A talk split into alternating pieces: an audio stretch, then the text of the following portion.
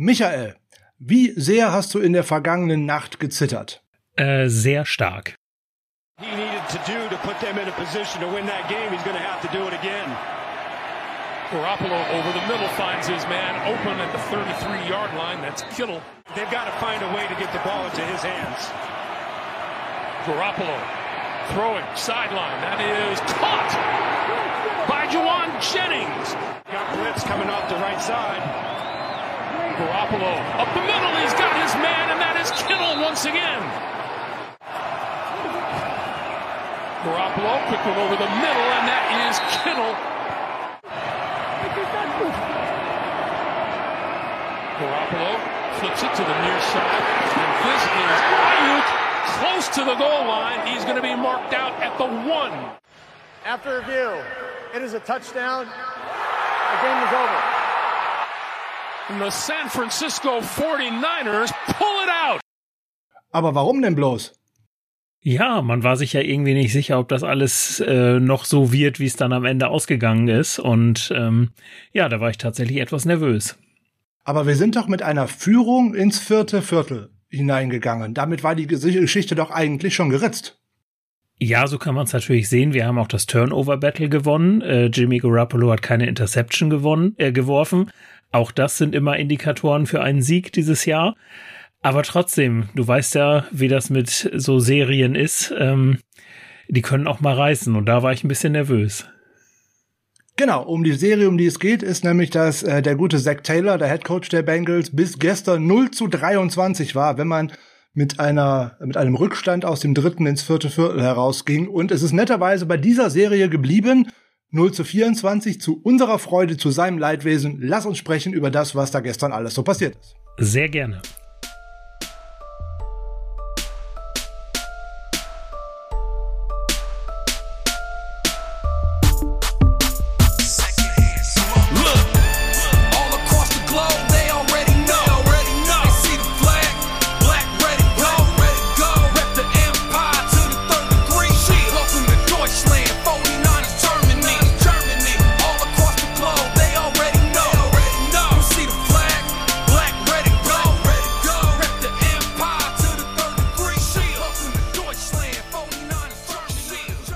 Ist Dienstag und Dienstag ist Niners Huddle Zeit, der Podcast der 49ers Germany in der 130. Ausgabe mit dem Frank heute mal als äh, Host und äh, als Doppelquatscher und aber ich bin Gott sei Dank wieder nicht allein. Ich habe nämlich an meiner Seite den lieben Michael. Hallo Frank.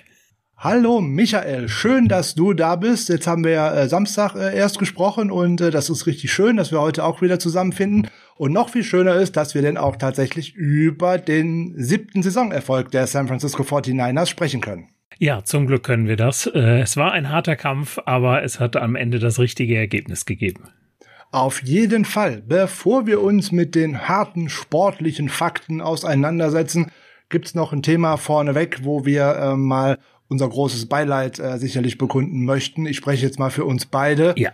Dante Johnson konnte am Spiel nicht beinehmen, äh, teilnehmen, weil er äh, schon am Samstag zu seiner Mutter äh, geflogen ist. Die hat nämlich äh, eine Herzattacke, einen Herzinfarkt erlitten und da ist er hingeflogen und ähm, er hat seine Mutter noch sozusagen begleiten können in ihren letzten Stunden. Äh, sie ist leider am Samstag vor dem Spiel verstorben. Also unser herzlichstes Beileid an äh, die Familie natürlich an Dante Johnson und alle, die jetzt einen geliebten Menschen äh, vermissen werden. Und ähm, Kajanayan hat gesagt, äh, ihm geht soweit ganz gut und äh, ja, wie man das halt so dann wegsteckt. Und ähm, ja, im Endeffekt hat das Team, glaube ich, auch für Dante Johnson gespielt und damit ist dieser Sieg eigentlich auch der Sieg für Dante Johnson. Oder siehst du das anders? Nein, das sehe ich genauso. Sowas nimmt ein Team natürlich auch immer mit und ähm, ja, finde ich, das ist dann noch so eine, vielleicht so eine zusätzliche Motivation, auch wenn es natürlich keine, keine schöne ist, aber ähm, ja, natürlich für ihn die äh, absolut richtige Entscheidung, jetzt auch im Nachhinein äh, da dann das Spiel für sausen zu lassen, definitiv. Also unsere Gebete äh, gehen an die Familie Johnson und äh, wir wünschen viel Kraft für die anstehende schwere Zeit und äh, Ja, ein, äh, die Sonne geht irgendwann wieder auf, das äh, kann man immer wieder sagen, aber es ist natürlich ganz schwer, gerade wenn man eine Mutter verliert, wenn man den Vater verliert, nahe Familienangehörige. Also von uns aus gesehen nur die besten Wünsche an Dante Johnson und seine Familie und die Bekannten und äh, komm bald zurück, aber nimm dir die Zeit, die du für deine Familie einfach brauchst. Das ist ganz wichtig. So ist es. Ja, Dante Johnson äh, hätte eigentlich den Start bekommen äh, für Emmanuel Mosley, der jetzt dann auch äh, tatsächlich auf der Injured Reserve Liste gelandet ist, wie mit, äh, mit einem High Ankle Sprain am vergangenen Samstag. Ja, dazu auch Trenton Cannon mit äh, Gehirnerschütterung. Das wird wahrscheinlich dann eine schwerere Variante gewesen sein. Erstmal auf äh, Injured Reserve. Da werden wir nachher drüber sprechen, wer denn dann den Job des Returners, insbesondere des Kicker-Returners übernommen hat. Das waren eigentlich schon so die großen Nachrichten vor dem Spiel. Da braucht man eigentlich gar nicht mehr drüber zu verlieren oder siehst du das anders? Nein, das denke ich auch. Da war ja zum Glück nicht mehr. Also wir kennen das ja auch aus anderen Zeiten, wo wir über deutlich mehr Verletzungen gesprochen haben, aber das blieb uns ja zum Glück erspart.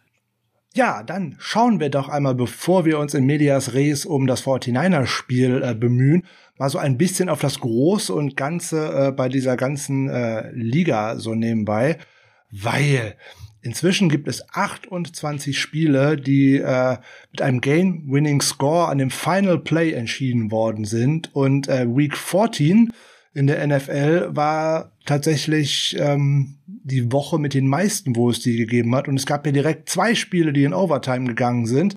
Nämlich einmal unser Spiel, wo wir ja Gott ja. sei Dank äh, gewonnen haben und gleichzeitig auch noch das äh, Spiel der Tampa Bay Buccaneers gegen die Buffalo Bills, die ja auch eine große Führung verspielt haben und dann in die Overtime mussten, wo dann auf einmal Brashard Perryman mit seinem einzigen Target und äh, überhaupt mal so wenig auf dem Feld und gerade neu verpflichtet, aber dann äh, kurz vor Ende in der Overtime äh, einen 58-Yard-Touchdown äh, gemacht hat.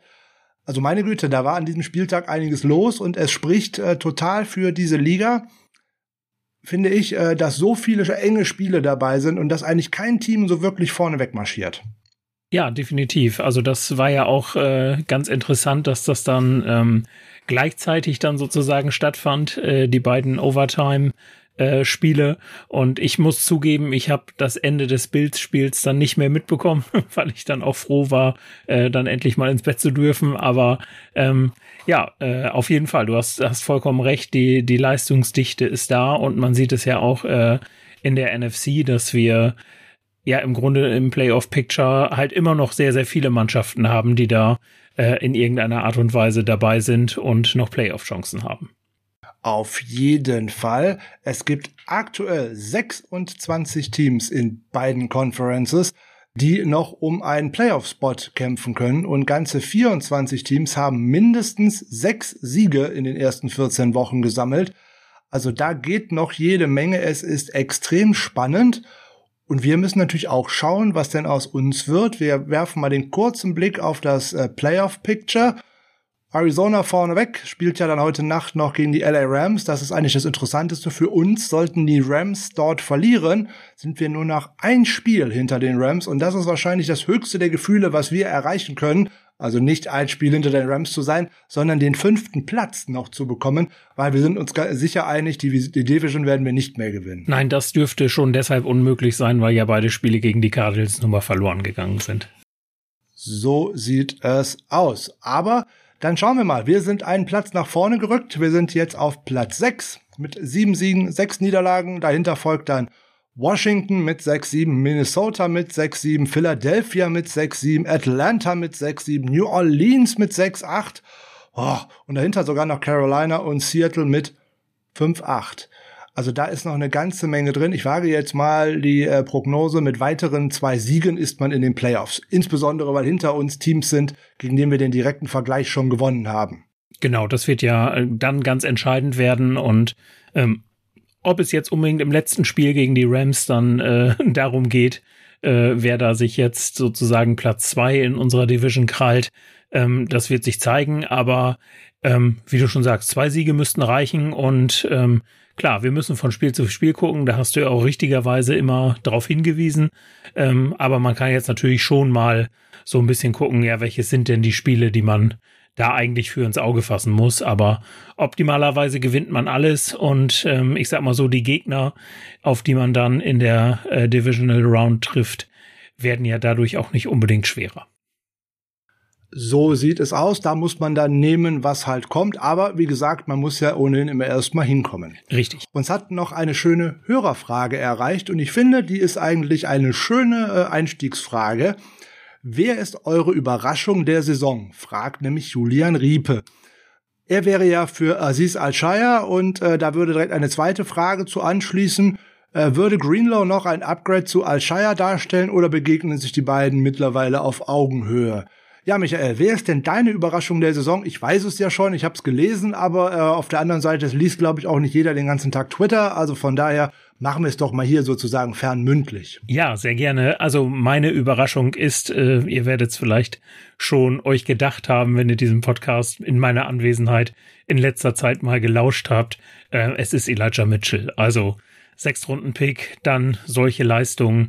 Ähm, finde ich einfach klasse und ähm, ja, so die, die Rookies, finde ich, haben ja so auch noch so ein bisschen so ein gewisses Augenmerk, ne? Man weiß immer noch nicht, wie verhalten sie sich dann in der äh, NFL und zumindest vor dem Spieltag 14 war er halt Platz neun äh, in Rushing Yards in der ganzen Liga. Für einen Sechstrunden-Pick ist das eine sehr, sehr erstaunliche Leistung und äh, ich finde ihn einfach an sich auch sympathisch und ähm, deshalb ist es bei mir Elijah Mitchell geworden. Bei dir, Frank. Ich weiß es auch schon, aber du darfst es jetzt natürlich auch gerne noch mitteilen. Ja, du warst schneller als ich und ich hatte ohnehin erwartet, dass du äh, Elijah Mitchell wählen würdest. Ja. Damit es ein bisschen spannender ist, habe ich jemand anderes genommen. Für mich ist es eigentlich Alex Mack. Ich habe zwar gedacht und auch in unserer gemeinsamen Folge zu den 15 äh, wertvollsten Spielern oder 15 wichtigsten Spielern äh, der 49ers gesagt, dass ich ihn da reinnehme in diese äh, Kategorie. Aber ich habe nicht gedacht, dass er tatsächlich eine so große Rolle da einnehmen wird und dass er eine solche ähm, solche Saison spielt, dass man ihn auch ständig downfield blocken äh, sieht und äh, auch wenn man gerade gestern gesehen hat, mit welcher Vehemenz er auch Angriffe dann tatsächlich niedergerungen hat. Also mit der mit seinen jetzt 36 Lenzen, muss ich mal ganz ehrlich sagen, der beeindruckt mich in dieser Spielzeit. Ja, definitiv. Und da kann ich euch auch nur empfehlen, guckt bitte mal in diesen äh, Twitter-Post, weil Frank hat nämlich ein schönes GIF dazu äh, präsentiert, wo man äh, Alex Mack in Aktion sieht. Und äh, das war schon ein sehr cooles Play, muss ich sagen, auf jeden Fall. Auf jeden Fall. Und dann gucken wir doch mal auf, die, auf den zweiten Teil der Frage. Ja, ist Al-Shire denn jetzt tatsächlich oder ist Greenlaw noch ein Upgrade zu Al-Shire oder begegnen sie sich auf Augenhöhe oder ist Al-Shire womöglich schon äh, an Greenlaw vorbei? Was meinst du, Michael? Ja, das ist aus meiner Sicht ein bisschen schwer zu beurteilen, weil Greenlaw jetzt halt einfach eine ganze Menge gefehlt hat. Wenn man jetzt auf die letzte Saison guckt, würde ich Greenlaw ganz klar über Al-Shire sehen. Ähm, jetzt hat sich das ja vielleicht ein bisschen geändert, dadurch, dass äh, Al-Shire dann ähm, diese großartigen Spiele macht, während Greenlaw dann ja verletzungsbedingt leider nichts zeigen kann.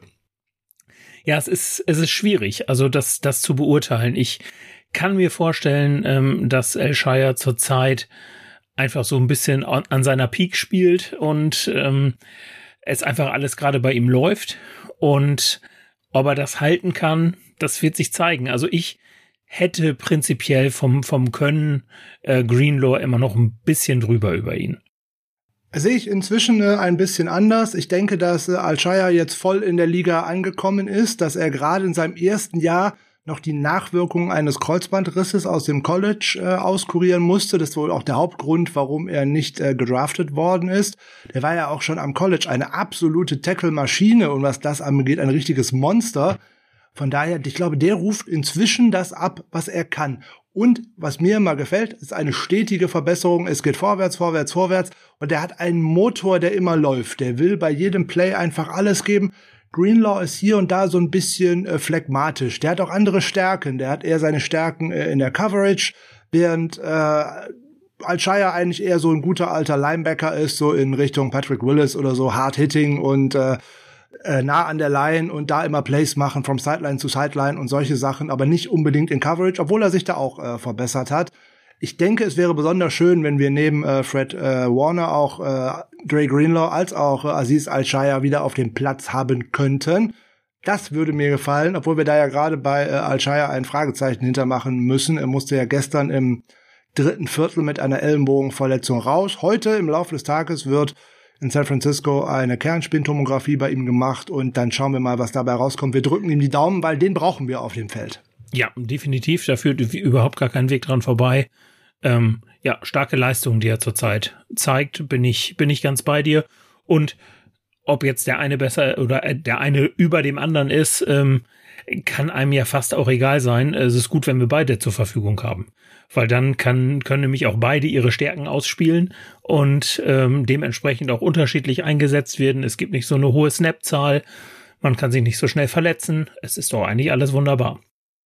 Genau das. Es ist natürlich gerade in der NFL immer eine Match-up-Frage. Gegen den äh, einen äh, Gegner passt das hervorragend mit Alshire. Gegen andere Gegner, die vielleicht gerade mehr werfen würden oder auch gerade immer mehr versuchen würden, die Linebacker in äh, 1 zu 1 äh, Matchups zu bekommen fürs Passing Game. Da wäre einem Greenlaw vielleicht lieber, aber da müsste man halt eben gucken. Also wenn beide fit sind, äh, würde ich mich aktuell äh, für Alshire entscheiden, aber es könnte natürlich auch je nachdem, wie man es sieht, äh, auf Greenlaw hinauslaufen und äh, schön wäre, alle wären fit, dann hat man die Qual der Wahl und insbesondere man kann den einen oder anderen auch mal schonen, das ist auch nie verkehrt. Und das ist eigentlich auch noch direkt eine Überleitung des Todes, nämlich dein äh, Spieler der Saison und äh, eben jetzt die Frage zu Aziz Al-Shaya, das passt ja. Wir zwei haben uns überlegt, dass wir auf Patreon äh, eine neue kleine Serie anfangen wollen. Die wird heißen A Closer Look. Das ist eine neue Serie, so eine Art kleine Porträtform zu aktuellen und vielleicht auch in der Zukunft mal so Spielern aus der Vergangenheit, wo wir mal so Geschichten auch abseits des Sports erzählen wollen und euch einfach mal so einen Spieler ein bisschen näher bringen wollen. Vielleicht auch eher die Spieler, die nicht unbedingt äh, so absolut im Fokus der Öffentlichkeit stehen. Also jetzt nicht immer nur Quarterbacks oder Wide Receiver, die in der ersten, zweiten Runde gedraftet worden sind, sondern vielleicht auch tatsächlich erstmal Spieler aus der fünften, sechsten Runde, undrafted, Rookie Free Agents, Michael, wir wollen es äh, unter der Woche aufnehmen. Welche beiden Spiele haben wir uns dafür ausgeguckt? Naja, ich habe es ja eigentlich schon verraten. Ich bin ja doof. Nein, das, das bist du natürlich auf gar keinen Fall. Genau die beiden, von denen wir gerade gesprochen haben, Ais Al-Shaya und Elijah Mitchell, haben wir uns vorgenommen, um ein bisschen genauer zu betrachten. Sehr schön. Wir hoffen das, dass wir es unter der Woche einen Termin finden, um es aufzunehmen, damit ihr das auf jeden Fall noch so gegen Wochenende oder so mal bekommt. Auf jeden Fall noch vor Weihnachten. Und das möchten wir dann auch gerne mit Spielern, die ihr euch wünschen könnt, eventuell fortsetzen. Ansonsten wählen wir zwei aus. Das geht natürlich auch immer. Aber wenn euch ein bestimmter Spieler dann mal am Herzen liegen sollte, da sind wir ja so für alles offen. Apropos für alles offen. Wir haben äh, ein, no, eine neue Patreon-Folge hochgeladen, eine neue Bonusfolge für unsere Supporter. Das war am vergangenen Samstag. Da ging es um die Rookie Watch 2.0. Und ähm, die scheint bei euch ganz gut angekommen zu sein, was uns sehr freut. Deswegen würde ich da gerne einmal äh, zwei äh, Kommentare von unseren Patreonen äh, vorstellen oder Patreons, wie man das jetzt immer so nennen möchte. Die sind beide vom äh, Jens Jordan, also äh, viele Grüße an dich, Jens. Äh, erste, erster Kommentar wäre perfekte Combo mit Michael Koch. äh, Michael Klock, Entschuldigung, das lese ich jetzt auch noch falsch vor, um Gottes Willen. Alles gut. Das passt ja auf jeden Fall schon mal sehr schön. Und äh, zweites dazu, moin, großes Kino sind immer die Texte zu einem Podcast des Niner Saddle. Die perfekte Einleitung vor dem Hören. Äh, ja, vielen Dank äh, für die Blumen, äh, mache ich gerne und gebe mir da auch immer Mühe, dass es immer ein bisschen unterschiedlich ist, ein bisschen spannend ist und dass es auch nicht so viel äh, verrät, was in der Folge vorkommt. Michael, um was geht's in der Rookie Watch? 2.0? Ja, eigentlich erklärt der Name das für sich schon. Also wir haben uns unsere Rookies nochmal angeguckt. Du hattest ja nach Woche 5, wenn ich das richtig im Kopf habe, schon mal eine Folge alleine gemacht und hast schon mal dir ein bisschen die Rookies angeguckt. Und genau das haben wir dann jetzt nochmal gemacht und haben nach den Leistungen nach Woche 13 mal geguckt, wie hat sich denn in der Entwicklung eventuell was getan und sind da jeden einzelnen mal durchgegangen Du bist in der ersten Folge auch noch auf die Free Agents eingegangen, auf die Undrafted Rookies. Die sind aber nun alle nicht mehr da. Deswegen hat sich das erübrigt. Aber es ist trotzdem eine relativ, na, was heißt relativ lange für unsere Verhältnisse, Frank? War das ja schon fast eine, eine Kurzfolge. Äh, ich glaube, so anderthalb Stunden ungefähr hat's gedauert. Aber, ähm, finde ich, äh, wir haben uns, wie gesagt, auch so ein bisschen das angeguckt, was du damals gesagt hast, was sich geändert hat, wie deine Einschätzung jetzt ist. Ähm, auch beim nochmaligen Hören äh, fand ich es doch wieder sehr, sehr informativ. Genau, wenn ihr das auch alle gerne hören möchtet, findet ihr dazu alle weiteren Informationen natürlich auf der Homepage www.49ersgermany.com. guckt da einfach auf äh, Rookie Watch, äh, also unterm Niner Saddle, da werdet ihr so Sachen to the point und sowas finden. Einfach draufklicken, dann kommt ihr automatisch auch zu Patreon und dann könnt ihr schauen, ob ihr uns gerne supporten möchtet. Und an dieser Stelle geht auch äh, vielen, vielen Dank an Alexander Petzold heraus, denn der ist ein neuer Supporter bei uns. Den begrüßen wir natürlich herzlich und wir freuen uns, äh, dich bei uns begrüßen zu können in unserem Kreise und wir hoffen, dass dir unsere Zusatzfolge äh, auch gefallen hat weil das könnte ich direkt jetzt auch noch erzählen. Das ist nämlich ganz witzig. Bevor ich hier mit Michael für diese Aufnahme zusammengekommen bin, war ich noch wieder mit meinen Hunden spazieren, wie ich das immer so mache. Und da habe ich einen von unseren Supportern getroffen, witzigerweise weil der Jan und äh, seine Freundin ist Nina, ähm, die wohnen in Köln, aber Jan arbeitet bei mir hier um die Ecke in Wuppertal und äh, so hat mich doch gerade aus dem Auto heraus noch angesprochen und wir haben ein bisschen gequatscht, also habe ich mich sehr darüber gefreut. Also viele Grüße nach Köln an äh, Jan und Nina und äh, ich hoffe, Ihr kriegt die Tage auch ein bisschen Schnee, wie ihr mir erzählt habt. Ihr wollt ja ein bisschen Skifahren gehen. Also alles wird gut. Ich drück die Daumen, auf jeden Fall. Sehr schön. Jetzt haben wir doch genug die Werbetrommel gerührt. Dann würde ich doch mal sagen, wir gehen mal in Medias Res, schauen auf die Partie zwischen den 49ers und den Bengals im Paul Brown Stadium. Und äh, ich würde mal mit zwei kleinen Schlagzeilen anfangen die uns vor dem Spiel vielleicht ein bisschen Sorgen gemacht haben und äh, die beiden Spieler, die uns im Spiel auch ein bisschen Sorgen gemacht haben, aber im Endeffekt nachher äh, alles gut geworden ist. Der Rookie Wide Receiver Jama Chase hatte fünf Receptions für 77 Yards und zwei Touchdowns und ähm, Defensive End Trey Hendrickson hatte einen Sack. Der musste nachher äh, aus unserer Sicht äh, gut verletzt raus und äh, aber er hat etwas geschafft. Hendrickson hat äh, in neun aufeinanderfolgenden Spielen äh, jeweils einen Sack geschafft und äh, ja, damit äh, hat er wieder einen Rekord aufgestellt, weil es gibt nur einen Spieler, der mehr geschafft hat. Das ist nämlich Chris Jones. Nämlich innerhalb einer Saison hat er in elf aufeinanderfolgenden Spielen in der Saison 2018 äh, jeweils einen Sack geschafft und das geht ganze zurück bis zum Jahr 1982, wo dann Sacks eine offizielle Statistik geworden sind. Und Jama Chase hat als Rookie dann jetzt 1035 Yards und 10 Touchdowns bereits auf seinem Konto. Damit ist er erst der fünfte Rookie in der Super Bowl Era, der genau das geschafft hat. 1000 Receiving Yards und 10 Touchdown Receptions. Hast du eine Ahnung, wer die anderen vier sein könnten? Uh, das äh, ist schwer. Soll ich dir einen Tipp geben? Ja. Einer ist gerade vor kurzem erst in unsere Division gewechselt. Dann muss es die Andre Hopkins sein. Nein, es wäre Odell Beckham gewesen. Ach, ah ja, okay, noch kürzer. Okay, alles klar. Einer davon ist im Ruhestand und hat auch mal seine Karriere bei uns ausklingen lassen. Äh, ja. Ach du meine Güte, Frank, was machst du mit mir?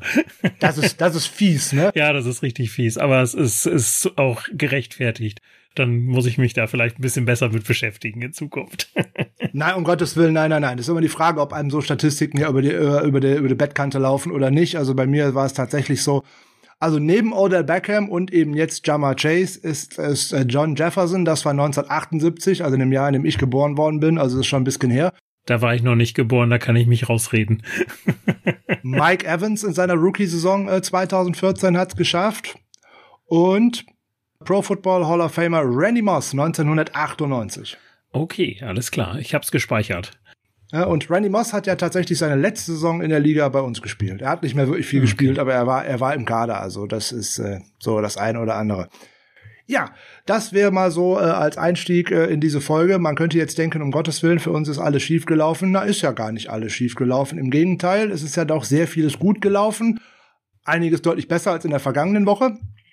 Und Michael, möchten wir mit Spielern anfangen oder sollen wir erstmal auf das eine oder andere Keyplay schauen? Was ist dir lieber?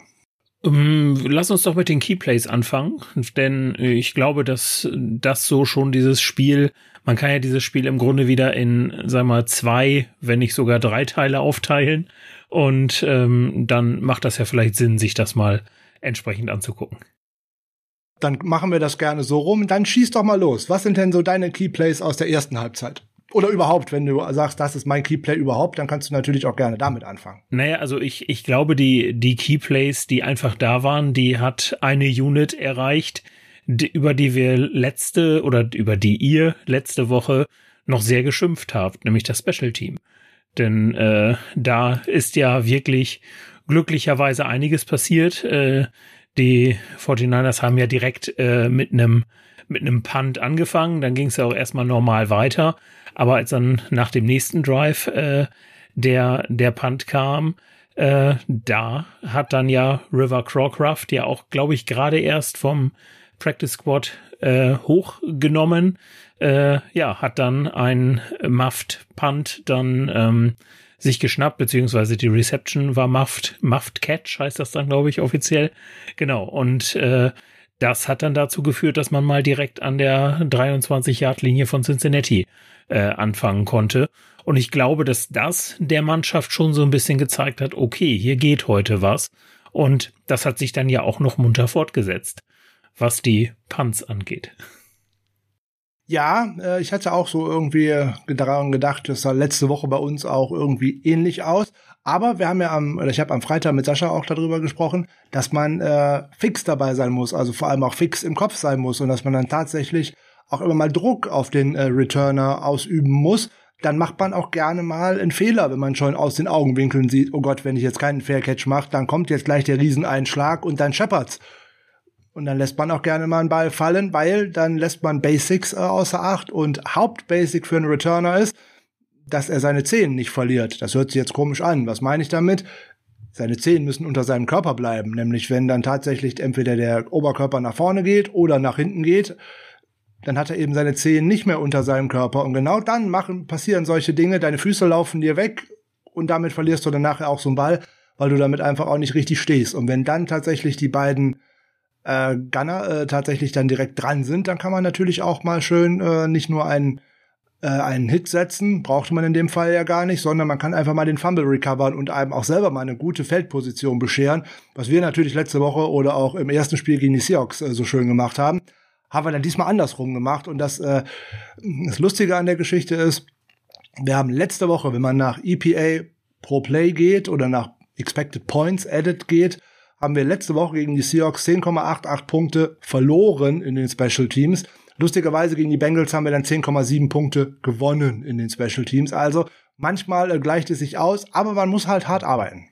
Ja, definitiv. Und das hat man gemacht. Und ja, da konnte man natürlich dann auch so ein bisschen das ausnutzen, ne? dass diese äh, dass diese Fehler dann im Special Team der Bengals dann halt vorhanden waren und ja, ich sag mal so, wenn du dann den, den Spieler da erstmal hast und der seinen ersten Ball hat fallen lassen äh, und äh, dann hast du ihn natürlich schon verunsichert und dann kann man sowas natürlich auch mal ausnutzen und ähm, das hat diesmal glücklicherweise auf der richtigen Seite sozusagen stattgefunden.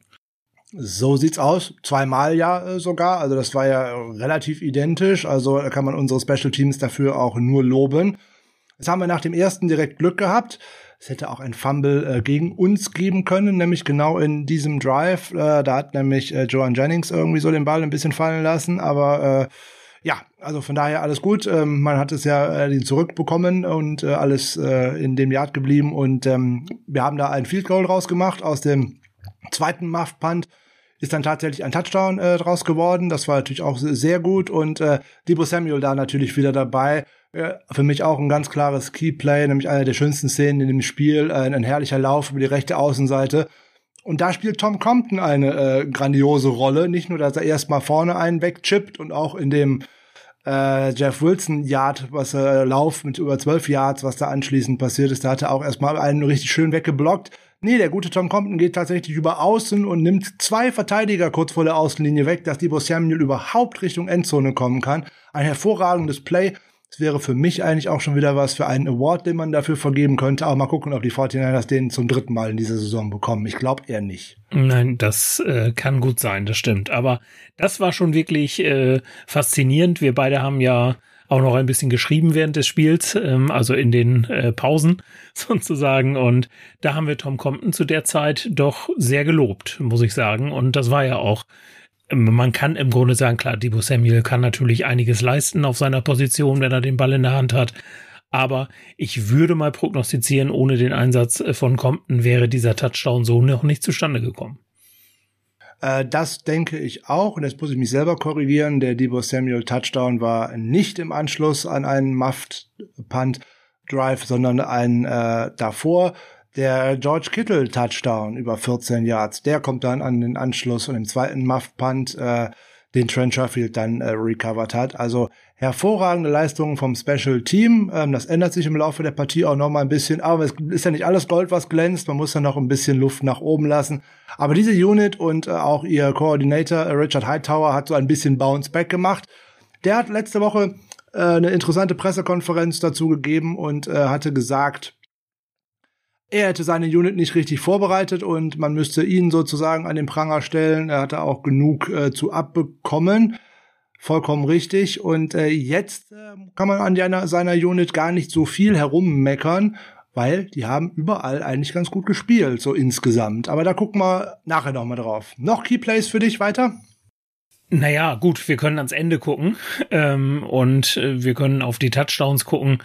Und ja, also ich weiß nicht, ob wir jetzt schon tatsächlich so in diese Richtung gehen wollen, äh, dass wir jetzt schon zum Ende des Spiels gucken und uns, uns dann die Spielerleistungen nochmal, sag ich mal, dann im Nachhinein nochmal angucken. Deswegen würde ich sagen, können wir ja äh, eins nach dem anderen jetzt durchgehen.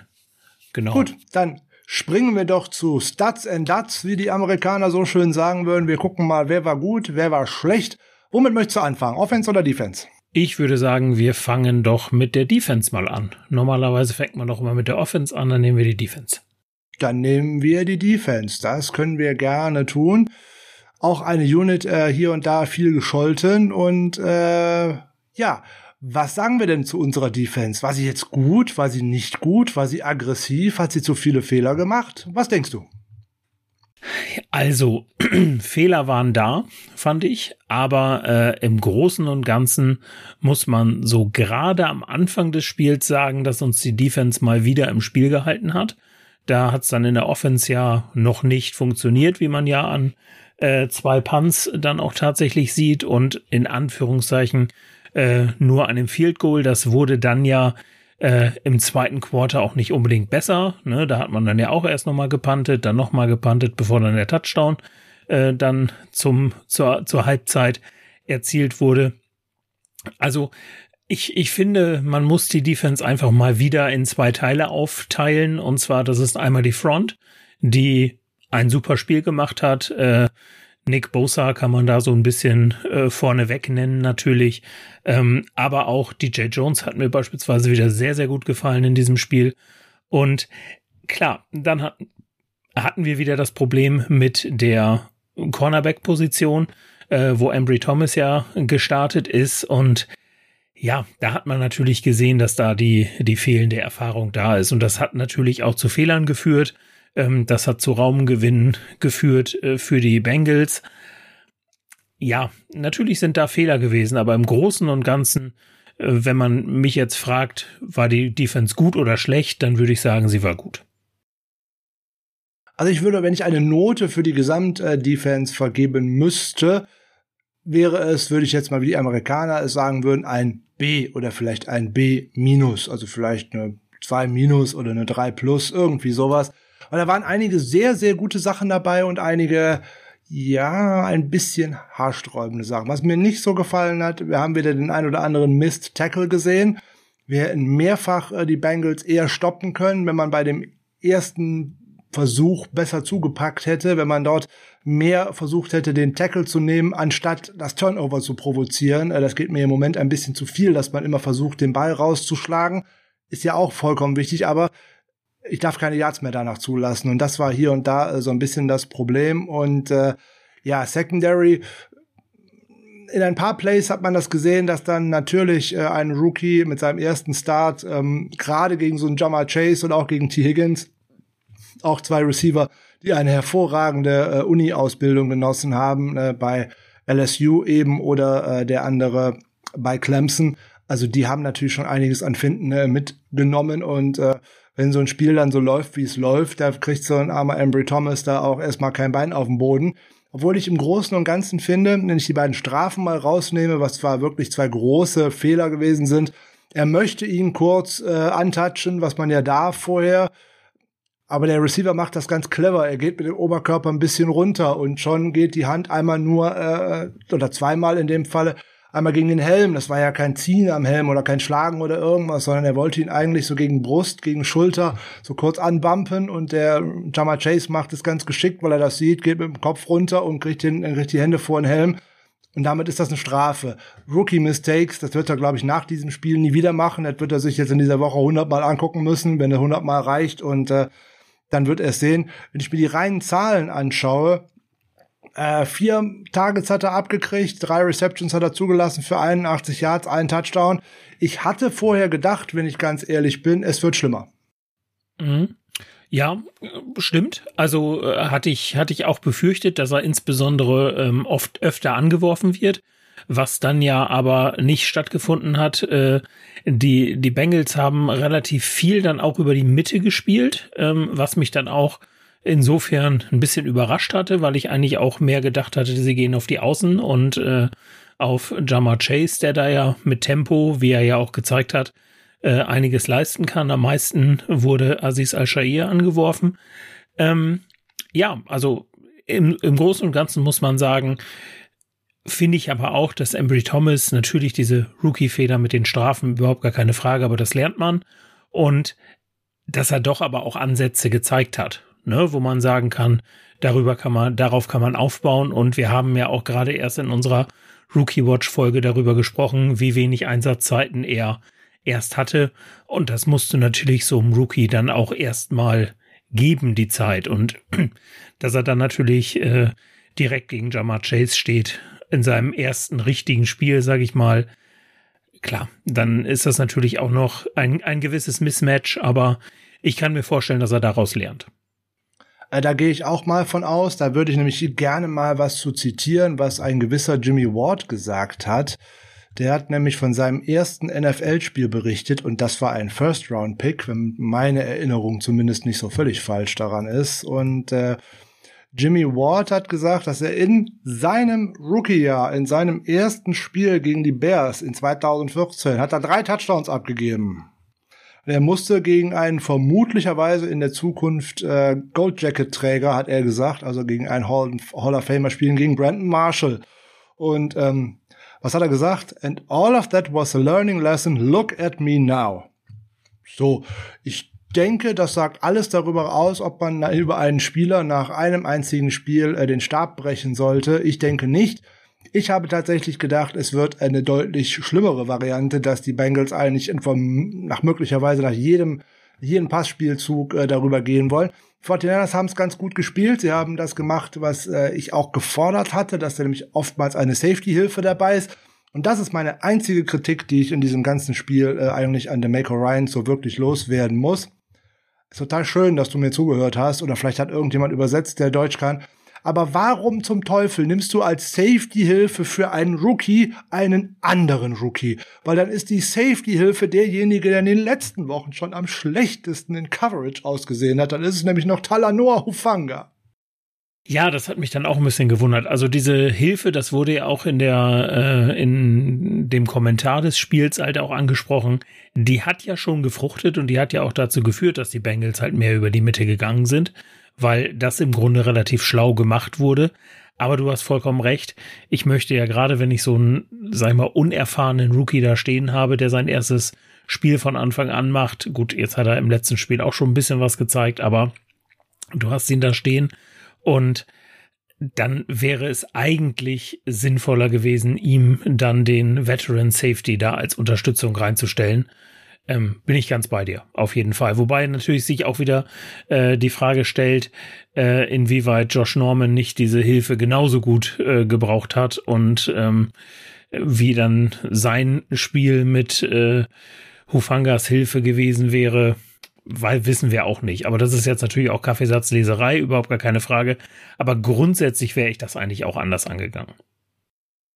Ja, das ist das nächste. Du nimmst aber Schönes äh, mir äh, weg, was ich als nächsten Gedanken zu Embry Thomas noch anbringen wollte. Aber schön, dass wir auch hier in die äh, äh, gleiche Richtung denken. Ja gut, das ist ein Unterschied, an wessen Seite ich denn so rein zufällig auch in so ein Spiel hineinkomme. Steht auf der anderen Seite ein Richard Sherman oder meinetwegen auch ein Jason Verrett in Topform, äh, dann ist das relativ einfach. Der kann hinten auf seinem Island bleiben und äh, der verteidigt mir die Seite schon eins gegen eins, kein Problem. Ne? Äh, Jason Verrett war letzte Saison einer der effektivsten Shutdown-Corner äh, in der äh, NFL und äh, da brauche ich keine Safety-Hilfe. Dann habe ich ganz andere Optionen, als wenn ich da Josh Norman stehen habe, nämlich mein zweites Sicherheitsrisiko. Der hat ganz andere Qualitäten, aber auch der ist gar nicht so sehr angeworfen worden, was mich auch sehr gewundert hat. Der hat vier Targets abgekriegt, zwei Receptions dabei gezogen und nur 38 Yards und äh, ja, Passer-Rating 83,8. Äh, der Vollständigkeit halber bei dem guten Thomas war es 156,3, also fast perfekt. Äh, das ist doof für ihn, aber erster Start, ne, bei Jimmy Ward war es noch schlimmer. Wir wissen, was draus geworden ist. Also von daher, ich bin da weiterhin optimistisch. Bei Talanoa Ufanga waren es dann übrigens schon wieder 150 und es ist das vierte Spiel in dieser Saison mit einem äh, Passer-Rating, was er abgegeben hat, was deutlich über 100 liegt. Da müssen wir, glaube ich, noch ein bisschen arbeiten. Der gefällt mir, habe ich ja auch in der Rookie Watch äh, noch gesagt tatsächlich sehr gut aufgrund von seiner Aggressivität, aber er lässt halt tatsächlich einiges an Übersicht vermissen, äh, was gerade Coverage anbelangt und was da auch Laufwege anbelangt. Das sieht äh, gar nicht gut aus. Das hat man jetzt zum wiederholten Male gesehen. Gegen die Seahawks hat man es gesehen und insbesondere gegen die Vikings hat man es gesehen. Ähm, ja, da arbeiten wir dran, aber das ist halt so mit Rookies und das ist die Nummer, warum viele sich immer fragen, hey, wieso spielen denn nicht mehr Rookies? Das ist ganz einfach. Umso mehr ich davon am Feld habe, umso mehr Mistakes machen die und äh, die kann ich einfach auch gar nicht abstellen. Die müssen die machen und die macht man halt wo? Im Spiel und da tun sie einfach auch weh. So, sie müssen lernen und äh, ja, das ist dann halt so. Aber naja, so sind wir auf jeden Fall da ganz gut durchgekommen oder durch die ganze Secondary besser durchgekommen, äh, als äh, wir gedacht haben. Äh, bester Spieler in der Secondary äh, aus äh, meiner Sicht Jimmy Ward, wenn ich ehrlich bin, hat wieder äh, viertbeste Note bei PFF bekommen, hatte zwei Targets, hat keine Reception zugelassen, Passer-Rating von unter 40. Äh, Joe Burrow hätte ein besseres Passer-Rating, äh, wenn er den Ball in die Erde geworfen hätte, als in die Richtung von Jimmy Ward. Also von daher, der war wieder äh, sehr gut unterwegs, hat auch sehr gut äh, dirigiert, war auch häufiger mal in der Box unterwegs. Also der hat mir wieder ausgezeichnet gefallen. Ja, das muss man sagen, war ein starkes Spiel von ihm, ähm, definitiv. Und ist ja auch gut, wenn wir wissen, dass wir da hinten jemanden haben, auf den wir uns dann auch wirklich verlassen können, weil das ist natürlich bei den Cornerbacks und natürlich auch bei dem Rookie Hufanga immer noch so eine Sache. Ich sag mal, volles Vertrauen ist da einfach noch nicht da, aber das kann auch noch nicht da sein, deswegen ist das auch völlig in Ordnung. Genau, der Enforcer ist zurück und äh, auch der andere Safety, der Strong Safety, Jacques Gitat, hat aus meiner Sicht 46 äh, sehr gute Snaps gespielt, hat äh, sechs Tackles gemacht, hat noch einen Runstop mit dabei, ist gar nicht äh, äh, ist einmal getargetet worden, also einmal angeworfen worden, keinen Pass zugelassen, also äh, genauso ein erfolgreiches Rating zugelassen wie äh, Jimmy Ward 39,6.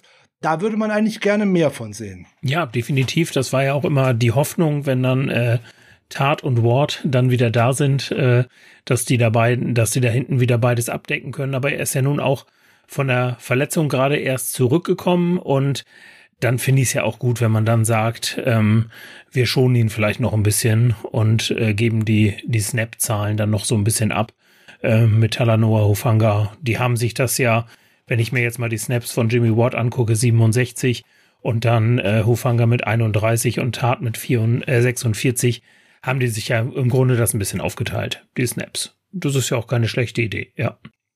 Nein, ist tatsächlich keine schlechte Idee. Wir hatten auch mehrfach drei Safeties auf dem Feld, halt immer auch schön angepasst, was der Gegner dann gemacht hat. Die Rotation mit den drei Safeties gefällt mir übrigens sehr gut mit äh, dem Cornerstone äh, Jimmy Ward, der eigentlich ja immer jedes Play mehr oder weniger auf dem Feld ist und die anderen wechseln sich so ein bisschen ab, so ein bisschen situationsbedingt oder sind halt auch sogar zusammen mal auf dem Feld.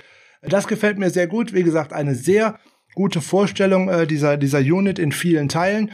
Ähm, Im Endeffekt ist es nicht mehr diese die äh, die die Offense, die wir äh, die Quatsch, die Defense, die wir 2019 hatten, die alles in Grund und Boden stoppt und auch gerne mal äh, Three and Outs, Four and Outs und dergleichen. Es ist inzwischen eher sowas, was man jahrelang bei den äh, Patriots äh, gesehen hat, so bend but don't break.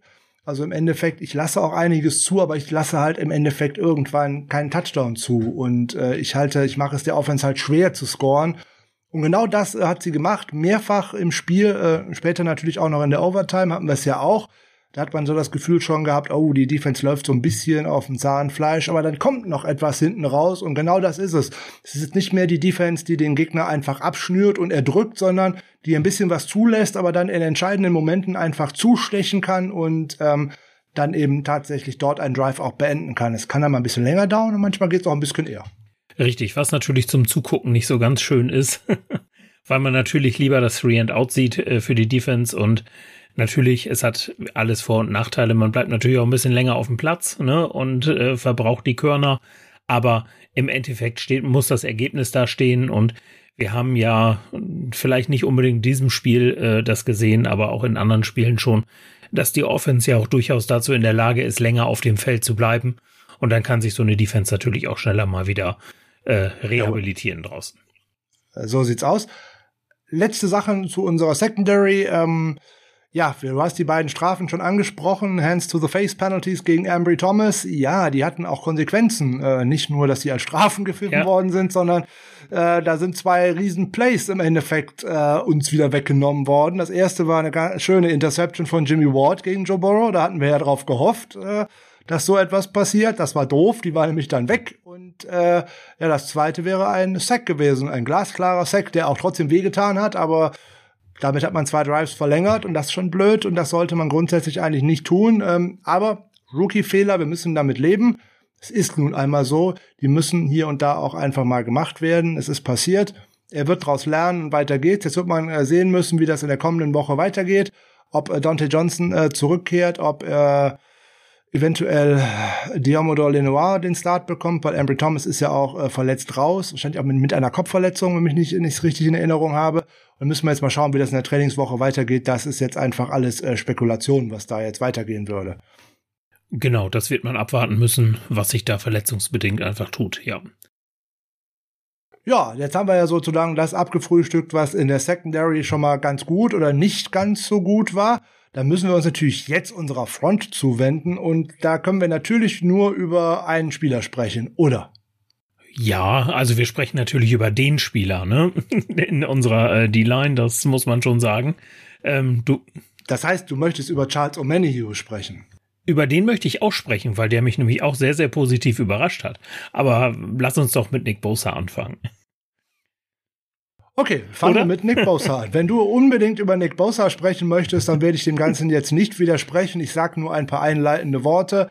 91er Defensive Grade und 90,9er Pass äh, Rush Grade bei der Grading-Plattform Pro Football Focus. Besser geht's eigentlich nicht. Insgesamt neun Total Pressures, zwei Sacks, noch im Hinterkopf äh, den weggenommenen von äh, Ambry Thomas, dann stünden da nämlich jetzt drei. Also das war eine sehr gute Leistung, aber er kannte ja auch die Jungs auf der anderen Seite ganz gut. Gerade als Left Tackle Prince äh, reingekommen ist, gegen den hat er irgendwann mal so gefühlte 1000 Snaps im Training gespielt wird, weil das auch ein Ohio State Buckeye war. Und den guten Joe Burrow kennt er ja natürlich auch sehr gut. Jetzt werden viele sagen, ja, aber der ist doch National Champion geworden mit LSU.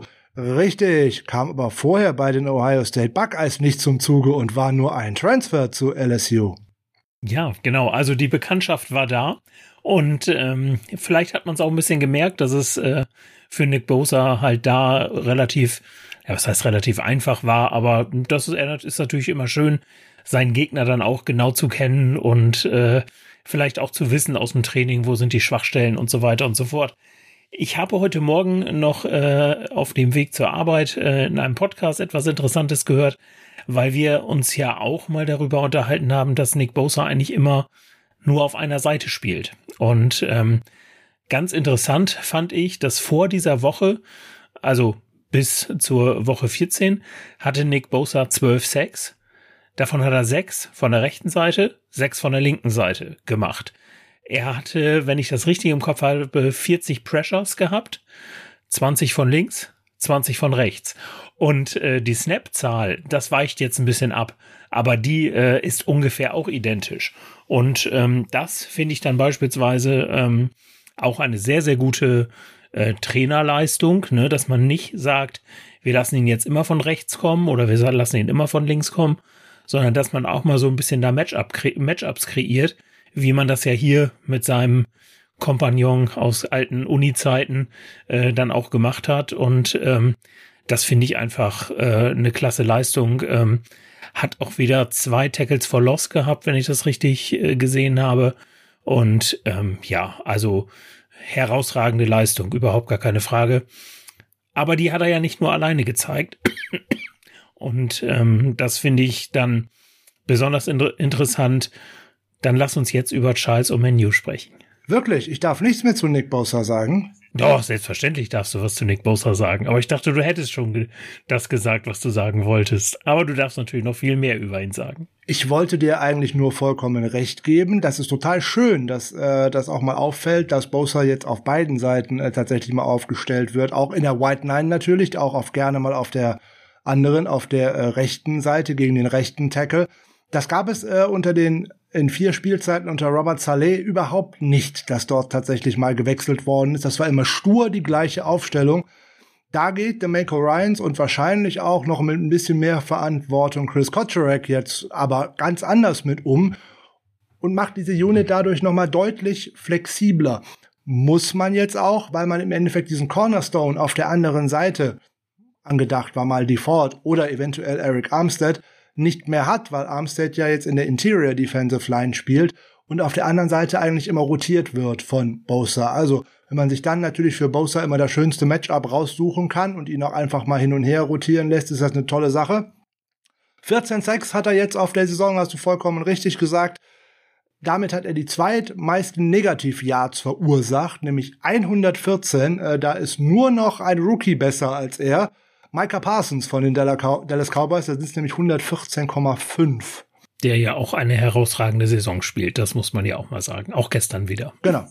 Auch gestern wieder. Äh, Bosa liegt auf Platz 3 äh, mit Sack-Anzahl in der NFL mit 14. Vor ihm sind nur noch Miles Garrett und TJ Watt. Also das ist auch schon gar nicht so schlecht. Und inzwischen hat er 18 Tackles for Loss. Damit führt er die Liga an. Ja, also unterstreicht das, was er halt auch wieder gezeigt hat auf dem Platz, ganz klar. Keine Frage, der ist auf bestem Wege, eventuell äh, sogar den Rekord von Alden Smith zu brechen. Äh, der hatte in der Saison 2012 nämlich 19,5 Sacks für die 49ers. Also der ist auf einem guten Pace. Er hat jetzt noch äh, vier Spiele Zeit und äh, ja, also fünf, sechs sind da, glaube ich, durchaus noch drin. Insbesondere wir spielen gegen die Atlanta Falcons. Und wenn ich mich so recht entsinne, so gut ist die Offensive Line da nicht und so richtig mobil ist der Quarterback auch nicht, der dahinter steht. Also vielleicht müsste Jimmy Garoppolo dann tatsächlich jetzt mal äh, den Scout-Team äh, Quarterback machen, weil Trey Lance äh, kann das nicht gut. Der ist da zu beweglich für. Ja. Und ich ärgere mich ein bisschen. Wir haben unsere Rekorde-Folge aufgenommen in der, äh, in der Offseason. Und ich habe haben auch wir dran noch gedacht. Ich habe auch dran gedacht. genau. Und ich habe mich da für Eric Armstead entschieden und gesagt, er bricht diesen Rekord. Ich meine mich zu erinnern, dass ich, glaube ich, gesagt hatte, Nick Bosa wäre zu einfach, beziehungsweise ähm, wäre auch noch eine Option. Für, ha, hätte ich mich besser für ihn entschieden, aber äh, nichtsdestotrotz, Eric Armstead spielt ja auch eine gute Saison, überhaupt gar keine Frage. Ja, wir haben auch schon äh, mehrfach über Armstead gesprochen, hatte jetzt auch die zweitmeisten äh, Pressures äh, in dieser Partie für die äh, 49ers. Dem fehlt natürlich ein bisschen Effektivität, weil er tatsächlich jetzt immer nur durch die Interior Line kommt. Aber er hat wieder vier gesammelt äh, in diesem Spiel.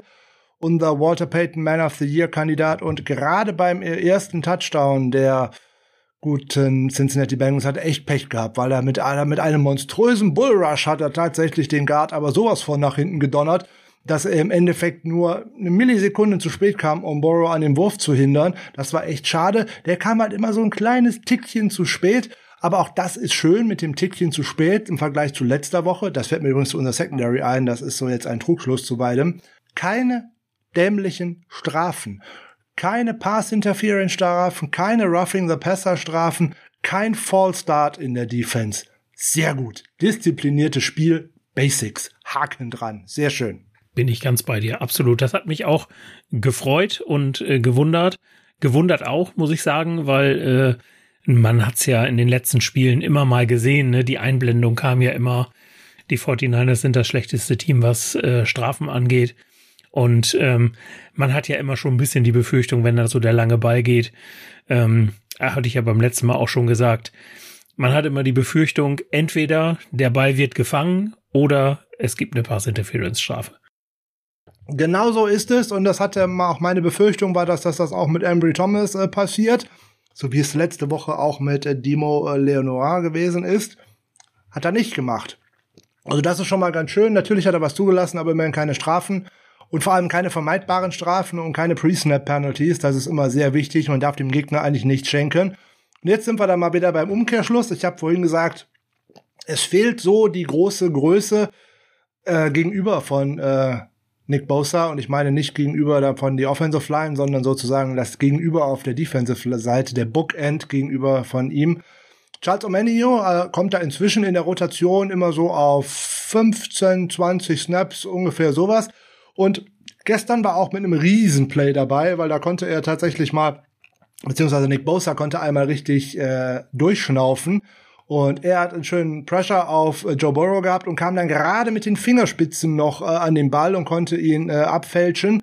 Weil das wäre auch ein riesen Raumgewinn dahinter geworden. Also der gefällt mir immer besser. Jetzt zwei Total Pressures, der zweite, der zweite, am zweithöchsten gegradete Verteidiger äh, von den 49ers bei Pro Football Focus. Also von daher eine sehr gute Leistung. Äh, der gefällt mir von Woche zu Woche besser. Ja, muss ich auch sagen, da waren wir ja, glaube ich, alle ein bisschen skeptisch, äh, als dieser Trade da kurz vor der Trade Deadline noch kam. Aber im Großen und Ganzen muss man sagen, das hat sich ausgezahlt und ähm, freut mich wirklich sehr für ihn. Und wenn er das Team da so unterstützen kann und gerade auch dafür sorgen kann, dass Nick Bosa mal die ein oder andere das ein oder andere Play an der Seitenlinie verbringen darf, dann hilft das natürlich ganz immens weiter. Wer in den letzten Wochen auch immer besser in Fahrt kommt und dessen Namen wir hier auch immer häufiger erwähnen, ist ein Sam äh, Name aus der Sesonstraße, nämlich Samson. Äh, Samson Ebukam. Ähm, auch vier Total Pressures gestern, wieder ein Sack mit dabei, ein Hit, zwei Hurries. Der gefällt mir jetzt 38 Snaps, also eine deutlich höhere Anzahl inzwischen. Der hat einen High Motor, der könnte eigentlich fast jeden Snap spielen, hat man so das Gefühl. Ist ja eigentlich auch eher ein Linebacker gewesen, aber jetzt bei den 49ers ja auch eher als Defensive End unterwegs. Der gefällt mir auch wirklich von Spiel zu Spiel besser. Der scheint jetzt dieses System verstanden zu haben, ist ja ein anderes, als was die Rams spielen. Ja, von einer 3-4, wo er ein Outside Linebacker gewesen ist und auch tatsächlich mal mit in Coverage droppen musste, jetzt in eine 4-3 äh, wo er tatsächlich mit den Fingern im Dreck, wie die äh, Defensive Ends das gerne so schön sagen, äh, in Aufstellung geht. Dritt bester Verteidiger der 49ers, zumindest nach den Grades von äh, Pro Football Focus. Und ähm, wie siehst du Samson? Sehr gut. Also das war wirklich eine, eine gute Verstärkung. Auch hier wieder genau das Gleiche. Er sorgt für Entlastung bei Nick Bosa. Äh, setzt jetzt auch natürlich oder stellt jetzt natürlich auch einen Ersatz für die Ford dar, der ja leider immer noch äh, verletzt ist.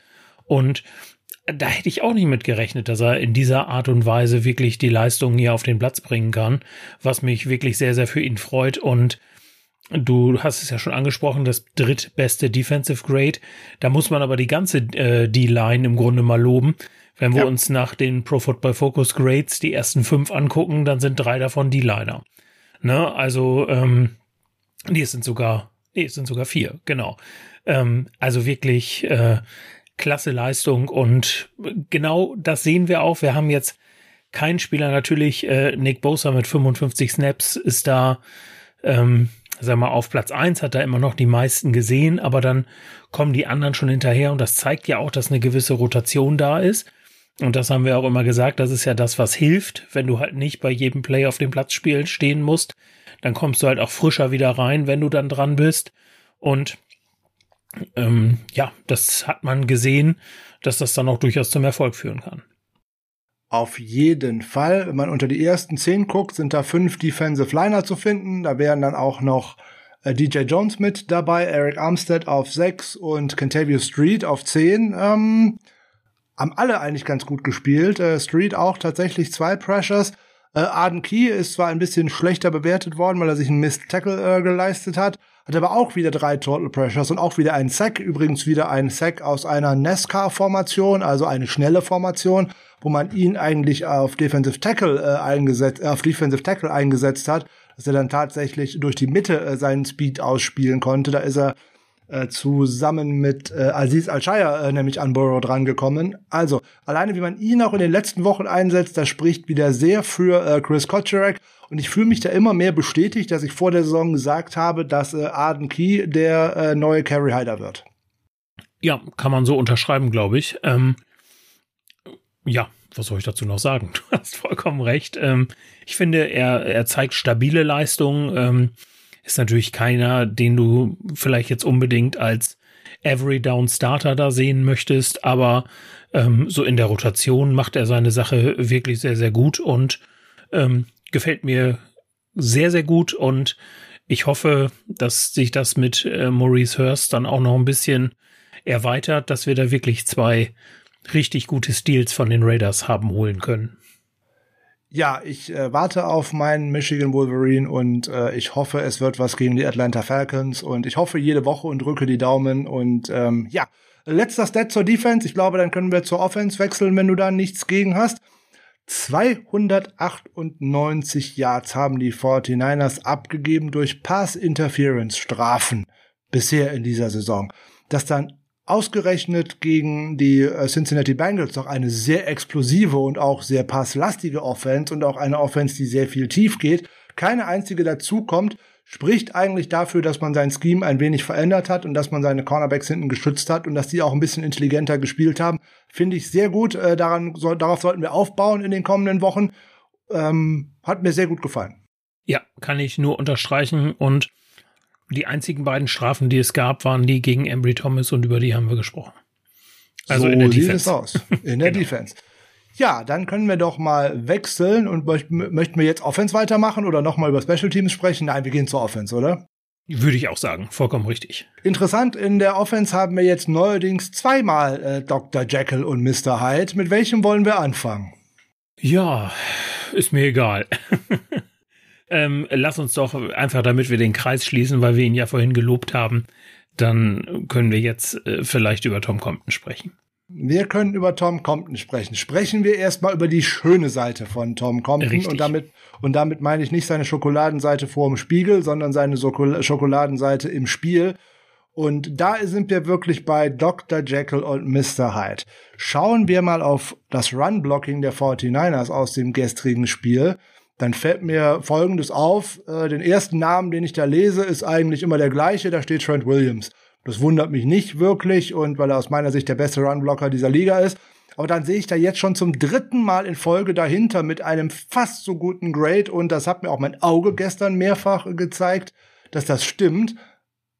Einen Tom Compton stehen, wo ich mich frage, meine Güte, das ist ja äh, der absolute Knaller. Sowas hat man von Mike McClinchy auch gesehen in den letzten drei Jahren. In dieser Saison etwas weniger, weil er sich in der Pass Protection dafür sehr gesteigert hatte. Aber was Tom Compton da als Blocker abliefert und auch wie weit der sich ins Second Level und selbst darüber hinaus bewegt, wie beim Touchdown von Debo Samuel zum Beispiel, dass er fast noch ein bisschen mit in die Endzone vorgeblockt hat und da drei Verteidiger aus dem Spiel genommen hat, ist der absolute Knaller und das hätte ich diesem Mann eigentlich nicht zugetraut. Nee, genau. Das äh, hat mich auch gewundert und ähm, wir haben es ja eben schon angesprochen, wie wichtig dann äh, auch der, der Block war, den er da gesetzt hat und was das Run-Blocking angeht, du sagst es schon, zweitbester Wert, neben nach Trent Williams natürlich. Ja, äh, einfach äh, überragend, keine Frage. Ja, kommen wir jetzt zur anderen Seite. Ja, die andere Seite der Medaille habe ich gestern auch in unserem gemeinsamen äh, Chat dazu äh, als Drehtür Compton bezeichnet und ähm, da wusste ich gestern schon, wie die Folge heißt. Bist du sicher? Nein, sie heißt definitiv nicht Drehtür Compton. Das, äh, das, nee, nee, nee, nee, nee, auf gar keinen Fall. Äh, da kommen wir später zu, wie die Folge heißt. Das ähm, äh, ist ja glücklicherweise noch gut ausgegangen, aber ich glaube, wenn wir einen anderen Ausgang dieses Spiels gehabt hätten, dann hätte man darüber tatsächlich nachdenken können. Ja, willst du im Passblocking Tom Compton oben sehen, musst du die Tabelle drehen, äh, kann ich in dem Falle jetzt hier sagen, weil da ist er wirklich, und zwar nur wirklich dead last, und zwar mit einem Passblocking Grade von 58,2 vier Pressures zugelassen und da ist tatsächlich äh, Pro Football Focus aus meiner Sicht auch noch sehr großzügig mit ihm umgegangen. Ja, vollkommen richtig. Äh, das waren gefühlt irgendwie deutlich mehr. Und was ich ganz interessant fand, ähm, wer sogar vor ihm steht äh, bei den Pass-Blocking-Grades ist Jimmy Garoppolo. Denn der ja. hat ja auch einen Snap äh, gespielt, wo er ein bisschen geblockt hat. Und ich sag mal so, das muss man dann auch erstmal leisten, äh, da dann tatsächlich äh, hinter dem Quarterback zu stehen in, in dieser Kategorie, ähm, in einer Kategorie, für die du eigentlich angestellt bist. Ne? Und ja, da hat er wirklich gestern gezeigt, dass er eigentlich so gar nichts auf die, äh, auf die Kette bekommen hat. Ähm, und es war wirklich kein gutes Spiel von ihm.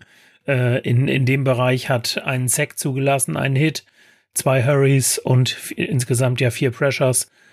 Ja, das war schon, das war schon hart anzusehen und immer, wenn es, also wie gesagt, du hast schon gesagt, das ist noch relativ äh, günstig dann sozusagen für ihn ausgegangen. Man hatte irgendwie so das Gefühl, äh, sobald da von der rechten Seite jemand kommt, ähm, der ist eigentlich schon immer bei Jimmy Garoppolo in der Nase und der hat mir gestern natürlich, ist ja ganz klar, er wird den Ball normalerweise relativ schnell los, weil er sich ja normalerweise auch darauf verlassen kann, dass es ein bisschen dauert, bis dann die D-Line bei ihm ankommt. Aber wenn die Drehtür da dann steht und jeden so durchlässt, wie er gerade möchte, ja, dann sieht natürlich auch so ein Quarterback dann an der Stelle nicht mehr gut aus und wird dann leider auch zu oft gesackt. Ja, die äh, Drehtür in Kombination mit der äh, lebenden Schrankwand äh, ist dann irgendwie eine nicht so vorteilhafte Kombination, würde ich mal gleich sagen. Vielleicht, wenn man in einem gut sortierten Möbelhaus einkaufen geht, dann findet man da vielleicht was so Eiche Brutal oder Eiche Rustikal oder irgendwie sowas. Das bewegt sich ähnlich schnell wie Jimmy Garoppolo, wenn man denn tatsächlich versuchen möchte, noch den Pass Rush zu entfliehen. Er hatte allerdings dann auch zweimal das Pech, der gute Garoppolo, wenn er denn hätte versucht zu entfliehen, dass der Rest der Line eigentlich ganz gut gehalten hat und da eigentlich eine Pocket da war, da war nichts zum Weglaufen, sondern eigentlich immer nur das, was Compton und dann auch daneben Daniel Brunskill zugelassen hat, weil dieses dieses Zusammenspiel mit Tom Compton, das funktioniert einfach nicht. Der hat sogar sechs Pressures zugelassen, hat mir besser gefallen äh, an sich, aber äh, diese rechte Seite dieser Line, da müssen wir uns, äh, beziehungsweise die Coaches müssen sich da was einfallen lassen. Jetzt haben wir gegen ein Team gespielt, was seinen Pass Rush äh, extrem verbessert hatte, ohne Wenn und Aber und auch mit äh, Trey Hendrickson und mit äh, Hubbard auch zwei gute Jungs dabei hat und zwar auch noch gute Defensive Tackles dabei hatte, so nebenbei, die ja auch alle schon vier, fünf, sechs auf der auf dem Konto haben, ähm, haben wir alles in der Preview am äh, Freitag auch schon äh, gesagt gehabt. Also eigentlich hat unsere Offensive Line ganz gut gehalten aus meiner Sicht, wenn ich dann sehe, dass man äh, 15 Pressures nur abgegeben hat, nur eigentlich in Anführungszeichen, ne, dass dann wieder Trent Williams ein, Alex Mack ein, also das ging so alles wieder mal. Und ähm, ja, die rechte Seite, das ist irgendwie, also mir fällt kein besserer Begriff als Drehtür ein. Deswegen Dr. Jekyll und Mr. Hyde, Tom Compton. Also das Run-Blocking ist hervorragend. Wie gesagt, das wäre auch mein Kandidat für den NFL Way to Play Award. Ich bin gespannt. Äh, Donnerstagmorgen auf äh, in Good Morning Football wird's äh, von Kay Adams mal wieder verkündet werden. Ich werde mal wieder hinschauen, wie immer, wie jeden Donnerstag, wenn ich das irgendwie schaffe. Ich glaube aber nicht, weil Trent Williams schon zweimal äh, zugeschlagen hat. Also ich glaube eher nicht, dass äh, der wir da noch mal drankommen. Aber es gibt zwei Szenen dafür, aus meiner Sicht dafür wirklich äh, geeignet sind und äh, ja, Tom Compton, ähm, schauen wir mal, wie sie das am kommenden Wochenende gegen die Atlanta Falcons gehen könnte, obwohl da kommt auch nicht so ein guter Passrush auf uns zu. Aber äh, wir warten mal ab, das ist ja viel zu viel. Ja, wir haben jetzt den ersten Dr. Jekyll und Mr. Hyde abgehandelt. Wollen wir den zweiten direkt hinterher machen, weil dann haben wir dieses Thema erledigt. Würde ich sagen, das bietet sich doch an. Ja, über was, wen oder was sprechen wir, ist ja gar keine Frage. Wir sprechen natürlich über den Mann, der den äh, Tanz auf der Rasierklinge uns auch gestern wieder mehrfach gezeigt hat. Vom Himmel hoch jauchzend, zum Tode betrübt. Also man könnte da jetzt noch so einiges an Sprichwörtern und Phrasen hier dreschen. Wir haben weder ein Phrasenschwein noch irgendwie sowas in der Gegend, also lasse ich das jetzt weiter.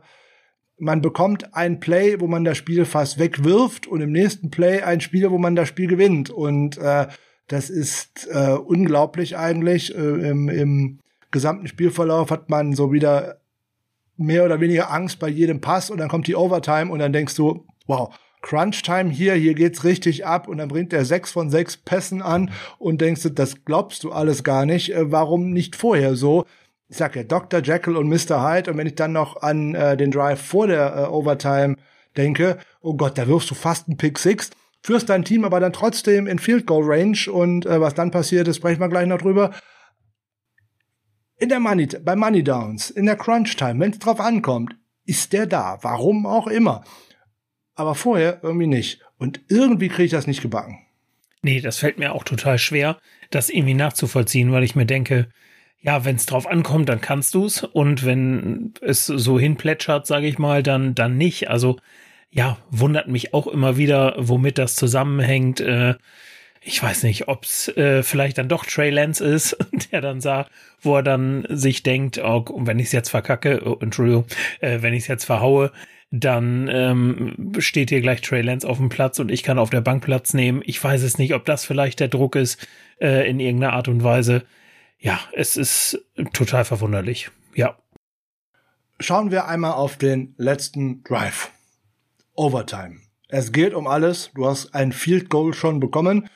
Heißt, wenn du jetzt nicht scorest, also mindestens ein Field Goal, dann geht's weiter oder den Touchdown machst, verlierst du das Spiel.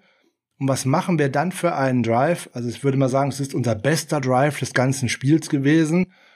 8 Yard Completion over the middle to Kittle, also ne, Kittle over the middle, das wissen wir ja schon, das ist immer ein gutes Mittel eigentlich, führt aber auch gerne mal zu Interceptions, aber nicht diesmal. Und dann einer der schönsten Würfe in der ganzen Saison, die ich von Garoppolo und auch von vielen anderen Quarterbacks gesehen habe.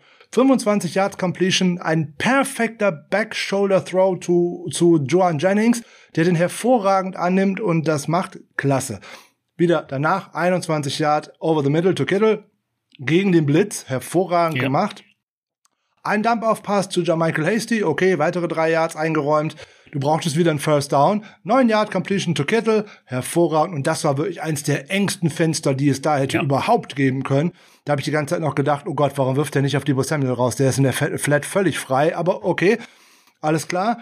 Und dann 12 Yard Walk-off Touchdown eigentlich von äh, Brandon Ayuk, äh, der aus meiner Sicht auch ein sehr gutes Spiel gemacht hat, aber da kommen wir später zu. Ja unfassbar, dieser Drive eigentlich. Wenn es drauf ankommt, ähm, wir haben schon so oft gehört und alle schreiben es immer, Kyle Shanahan vertraut ihm nicht, er darf die Bälle nicht werfen, er kann nicht outside the numbers werfen und dergleichen.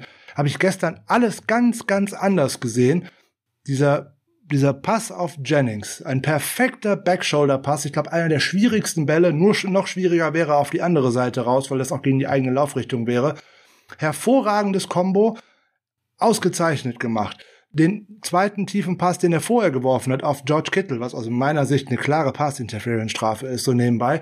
Der Ball war on the money. Besser kann ich den nicht werfen. Bumm aus. Da hätte George Kittle mal ein bisschen besserer Schauspieler sein sollen. Weil wenn man da vorher so ein bisschen schon mit der Arme rudert oder irgendwas, dann kriege ich da auch eine Flagge. Aber George Kittle ist ja ein Sportsmann, der hat versucht, das Ding zu fangen. Dumm, kriege ich die Strafe nicht. So, und auch der tiefe Ball auf äh, Travis Benjamin gut verteidigt von äh, Chidobe Awuzie, keine Frage. Aber da muss Benjamin auch mehr draus machen. Er hat die bessere Position. Er muss da zumindest eine Strafe rausholen. Aber das waren tiefe Bälle, die waren sehr gut und es ist schade, dass er dafür nicht belohnt worden ist. Und Kyle Shanahan vertraut dem schon. Das Matchup muss einfach passen. Und wenn dann die anderen Spieler das Play auch machen, gehört ja nicht nur einer dazu, ne, hm, sondern gehören zwei zu, der eine, der wirft, der andere, der fängt, dann funktioniert das auch. Wie gesagt, aus meiner Sicht hätten das eine Strafe hätte es unbedingt sein müssen. Ne, da hätte Kittel noch ein bisschen mehr machen müssen, aber der ist ja ganz klar gehalten worden. Dass das keine PI gewesen ist, ist ein Witz und dass man das auch nicht mehr als Coach überprüfen lassen kann. Das gab es ja in der letzten Saison, ist ja wieder zurückgenommen worden. Er ist für mich auch ein ganz klarer Witz. Ähm, das tut mir leid, verstehe ich einfach nicht. Und äh, ja, und Benjamin, ja, der hat eigentlich den Speed und alles drum und dran, aber der muss solche Plays auch mal machen, weil er sonst einfach auch das gleiche wie für Sherfield gilt, was ich letzte Woche gesagt habe. Bekommst du die Einsatzzeit, du machst die Plays nicht, dann verdienst du dir auch keine weitere Einsatzzeit. Ja, das ist, das ist leider so und ja, was ich, ich fand das auch halt total interessant, dass, dass Jimmy Garoppolo es einfach auch geschafft hat, all seinen Zweiflern mal zu zeigen, was er doch kann. Und diesen langen Pass gegen Seattle haben wir ihn auch schon gesehen der dann leider abgefangen wurde. Aber er war, nee, es war gar nicht Seattle, es war noch vorher. Ich, also auf jeden Fall hat er auch mal äh, einen langen Pass, der dann sogar abgefangen wurde, der eigentlich total gut geworfen war. Aber es könnte tatsächlich Seattle im ersten Spiel gewesen sein, das Ding, was der gute ähm, äh, äh, Ayuk dann auch gefummelt hat. Das war auch ein tiefer Pass, der angekommen ja. war, nur er hat ihn anschließend gefummelt. Das ist auch doof. Stimmt. Er macht sicherlich auch Fehler bei der ganzen Nummer, da sind wir brauchen wir gar nicht drüber reden. Er kann es schon. Er ist aber natürlich, genau wie alle anderen, darauf angewiesen, dass der Counterpart sozusagen auch das Play macht. Natürlich. Alleine machst du nix. Aber diese Bälle, die waren echt gut und ähm, ja, also er vertraut es. Garoppolo hat ja noch Rekorde aufgestellt. Also er hat ja für, äh, ähm, das mag der eine oder andere nicht so gerne hören, aber es ist jetzt nun einfach mal so, einen Platz in den Geschichtsbüchern der 49ers auf jeden Fall sicher. Genau. Ähm, jetzt ist die Frage, worauf du anspielst. Also was ich beispielsweise gesehen habe, ähm, dass er jetzt in sieben Spielen hintereinander ein 90 plus Passer Rating hat äh, und damit äh, nur Steve Young äh, mit 15 äh, aufeinanderfolgenden Spielen äh, eine längere Serie hat. Und deswegen, also das äh, finde ich schon ganz interessant, weil wenn ich mich so richtig erinnere, war es, glaube ich, ist es ungefähr sieben Wochen her, dass drüber diskutiert wurde, ob jetzt nicht Trey Lance starten sollte. So sieht's aus. Alles, was nach der Bye Week nämlich äh, gewesen ist, weil da spielt er wirklich sehr gut. Mit einer Ausnahme, dass die Partie gegen Seattle mit den zwei Interceptions, die war wirklich hässlich. Und äh, ja, die erste Partie gegen Seattle, die wollen wir, da wollen wir ihn mal, äh, gegen, äh, gegen die Cardinals wollen wir ihn mal nicht äh, blamen, äh, weil die beiden ähm, Fumbles von äh, George Kittle und äh, von Brandon Ayuk, die taten da wirklich weh und die haben uns da mit äh, das Genick gebrochen, sonst hätte man das Spiel nämlich auch gewinnen können. Garoppolo ist jetzt, oder die 49ers sind jetzt äh, 6-0 in dieser Saison äh, mit Garoppolo ohne Turnover, ohne Interception. Sehr schön, nehmen wir weiterhin. Äh, wenn er das jetzt noch viermal keine Interception werfen würde, hätte ich ein gutes Gefühl äh, in Richtung Saisonausklang. ja. ähm, ich befürchte, das wird nicht so werden.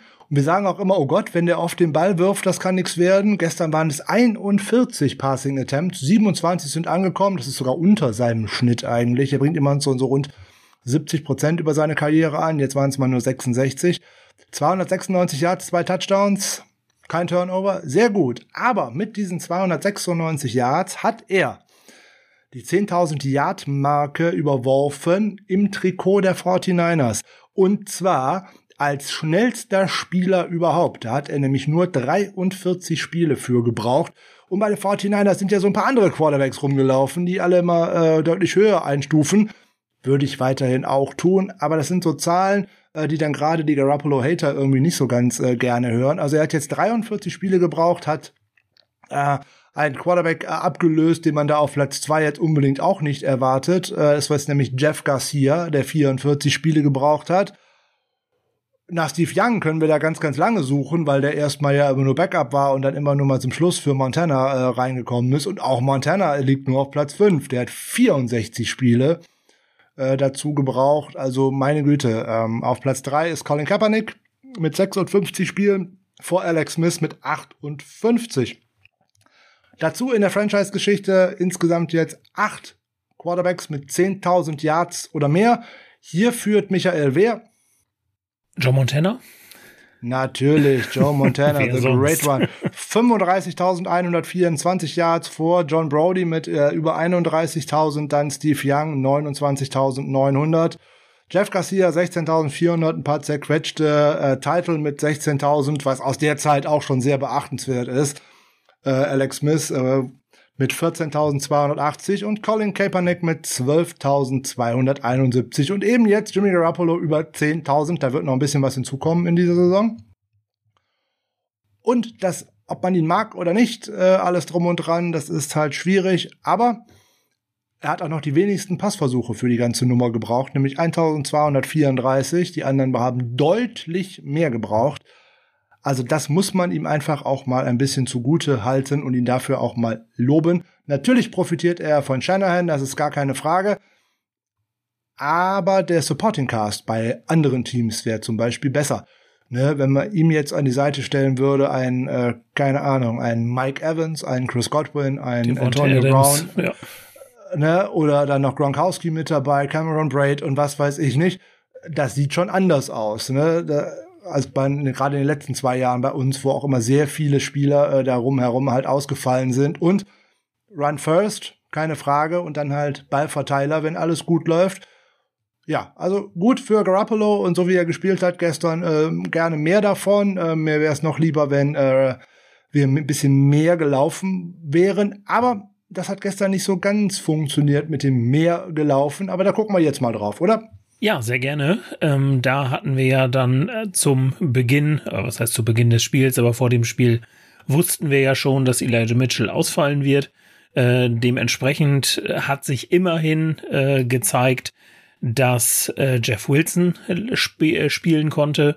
Und ja, der hat dann ja auch die, die höchste Anzahl äh, an Snaps dann auch gesehen. Ähm, und ja, hat, finde ich, ein solides Spiel gemacht. Äh, 21 Snaps, 31 Versuche für 56 Yards. Das ist sicherlich nicht viel.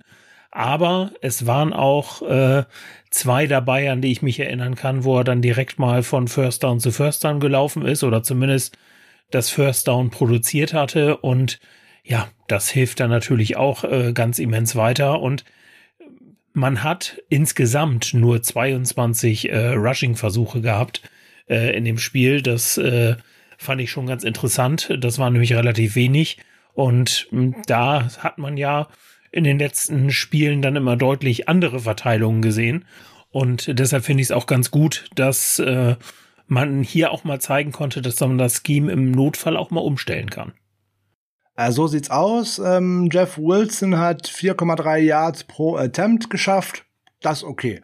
Äh, keine Frage. Ähm, dazu dann auch Debo Samuel wieder mit äh, ein paar Attempts mit acht. Davon war einer wirklich erfolgreich, äh, nämlich mit 27 Yards, das war der zum Touchdown. Und dann wissen wir schon, dass aus den anderen sieben äh, jeweils äh, insgesamt zehn Yards rausgekommen sind. Also das war dann nicht mehr so erfolgreich. Aber Samuel sicherlich auch äh, nicht hundertprozentig fit, deswegen auch nur in einer relativ kleinen Rolle. Gerade auch im Passing Game, wo wir gleich noch drüber sprechen, mit einer kleinen Rolle. Äh, der Gameplan wird immer mittwochs und donnerstags implementiert, freitags am Training, wo er dann das einzige Training in den letzten zwei Wochen, wo er teilgenommen hat, ist ja mehr fast schon ein Walkthrough, also, also ein Training nicht mit voller Last und auch nicht mit Pads und so, so. Da wird nicht mehr viel passiert sein. Aber der war alleine wichtig äh, für den Touchdown, äh, für seine Präsenz war er sehr wichtig für das äh, Running Game. Und dann haben die Bengals auch eine wirklich gute Interior Defensive Line, die auch gut gegen den Lauf verteidigen. Und von daher, dass man den Ball dann überhaupt bewegen konnte und insbesondere dann auch 100 Rushing Yards gekommen ist, hat mir grundsätzlich doch schon äh, gefallen. Und ähm, wenn man dann natürlich mit George Kittle wieder einen überragenden Spieler hat, der alles fängt, plus Brandon Ayuk, der auch noch mit dabei war, und einen Joan Jennings, der sich dann noch dazu zeigt, dann ist man gut aufgestellt. Dann kann man auch eine äh, Defense anders bespielen, als man es kann, wenn man immer nur laufen, laufen, laufen kann und oh Gott, ich muss jetzt mal passen und dann wieder laufen, laufen, laufen. Das wird sich wieder ändern, wenn man auch eine größere Auswahl wieder hat. Man hätte jetzt noch Michael Hasty äh, mit dabei gehabt. Der hat überraschenderweise äh, nicht einmal den Ball dort bekommen. Der ist dann im, im, im Passing Game mal eingesetzt worden. Aber er hat nicht einmal den Ball zum Laufen bekommen. Und auch Brian Hill, der in der verletzten vergangenen Woche mal verpflichtet worden ist für die Practice Squad, er war zwar aktiv, aber gespielt hat er in der Offense jedenfalls nicht.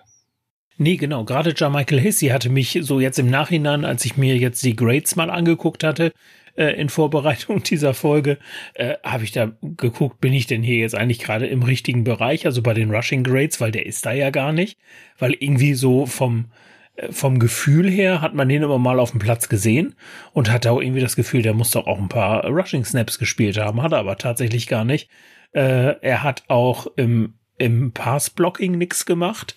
Äh, Im Receiving Game hat er was gemacht und zwar drei Bälle gefangen. Äh, ja, beziehungsweise wurde dreimal einge ja, genau, drei, dreimal eingesetzt, drei äh, Bälle gefangen. Aber mehr war das dann auch gar nicht, ja. Aber wie gesagt, so von der optischen Wahrnehmung hatte ich irgendwie das Gefühl, ihn öfter gesehen zu haben. Aber da mag ich vielleicht irgendjemand irgendwas anderes gesehen haben. Ja, also das kann ich dir nicht sagen. Ich hatte äh, so die Einschätzung, ich habe ihn zu viel gesehen, aber das ist äh, ja wieder meine persönliche. Und äh, ja, kommen wir doch jetzt zu äh, George Kittle. Über ihn müssen wir ja hier sowieso reden. Äh, an dieser Stelle der Motor unserer Offense. Erneut wie gegen die Seahawks äh, ein absoluter eine absolute Granate im äh, Angriff, äh, 13 Receptions für 151 Yards und erneut ein Touchdown und ähm, was für einer. Wahnsinn. Und genau. was für einer, genau. Und ein Catch auch noch davor, wo man äh, eigentlich einen gewissen Spruch äh, zitieren könnte mit, ist es ein Vogel? Ist es ein Flugzeug? Nein, es ist nicht Superman, es ist der People's Tight End. Also von daher äh, ein wirklich ein Bild äh, oder ein Catch, den man in jedem Jahresrückblick höchstwahrscheinlich sehen wird. Ein langgestreckter Kittel, der einen äh, sehr gut geworfen oder zu hoch vielleicht geworfenen Ball äh, so gefangen hat. Aber er hat ihn so geworfen, damit ihn auch kein anderer hätte fangen können, außer Kittel. Also von daher war es vielleicht tatsächlich so geplant. Aber er ist der erste Tight End in der Geschichte der NFL, der mindestens 150 Receiving Yards und einen Touchdown in zwei aufeinanderfolgenden Spielen geschafft hat. Wir denken an Seattle zurück, äh, da waren es 181 Yards, jetzt 151. Das ist der absolute Knaller. Und damit ist äh, Kittel jetzt der vierte Tight End, der mindestens 13 Receptions in drei Karrieregames jeweils geschafft hat, also mindestens drei Karrieregames geschafft hat. Die anderen vier sind, jetzt mache ich kein Ratespiel, das wäre jetzt auch nicht nett. Gut. Ähm, weil du würdest jetzt garantiert wahrscheinlich mit einem gewissen Travis Kelsey ankommen, dass ich den Namen jetzt nenne. Äh, nein, ist nicht dabei. Jimmy äh, Graham, würde ich sagen. Äh, ist nicht dabei. okay. Ich sag ja, wir hören jetzt auf mit dem Ratespiel, weil auf einen wäre ich gekommen, auf die anderen beiden nicht. Ähm, Zach Ertz ist einer davon. Er hat nämlich viermal das Ganze geschafft, also in vier Spielen. Äh, mehr als 13 Receptions. Äh, Jason Witten, der alte Haudegen von den Dallas Cowboys, wo man immer Angst haben musste, weil er so rot angelaufen war während des Spiels.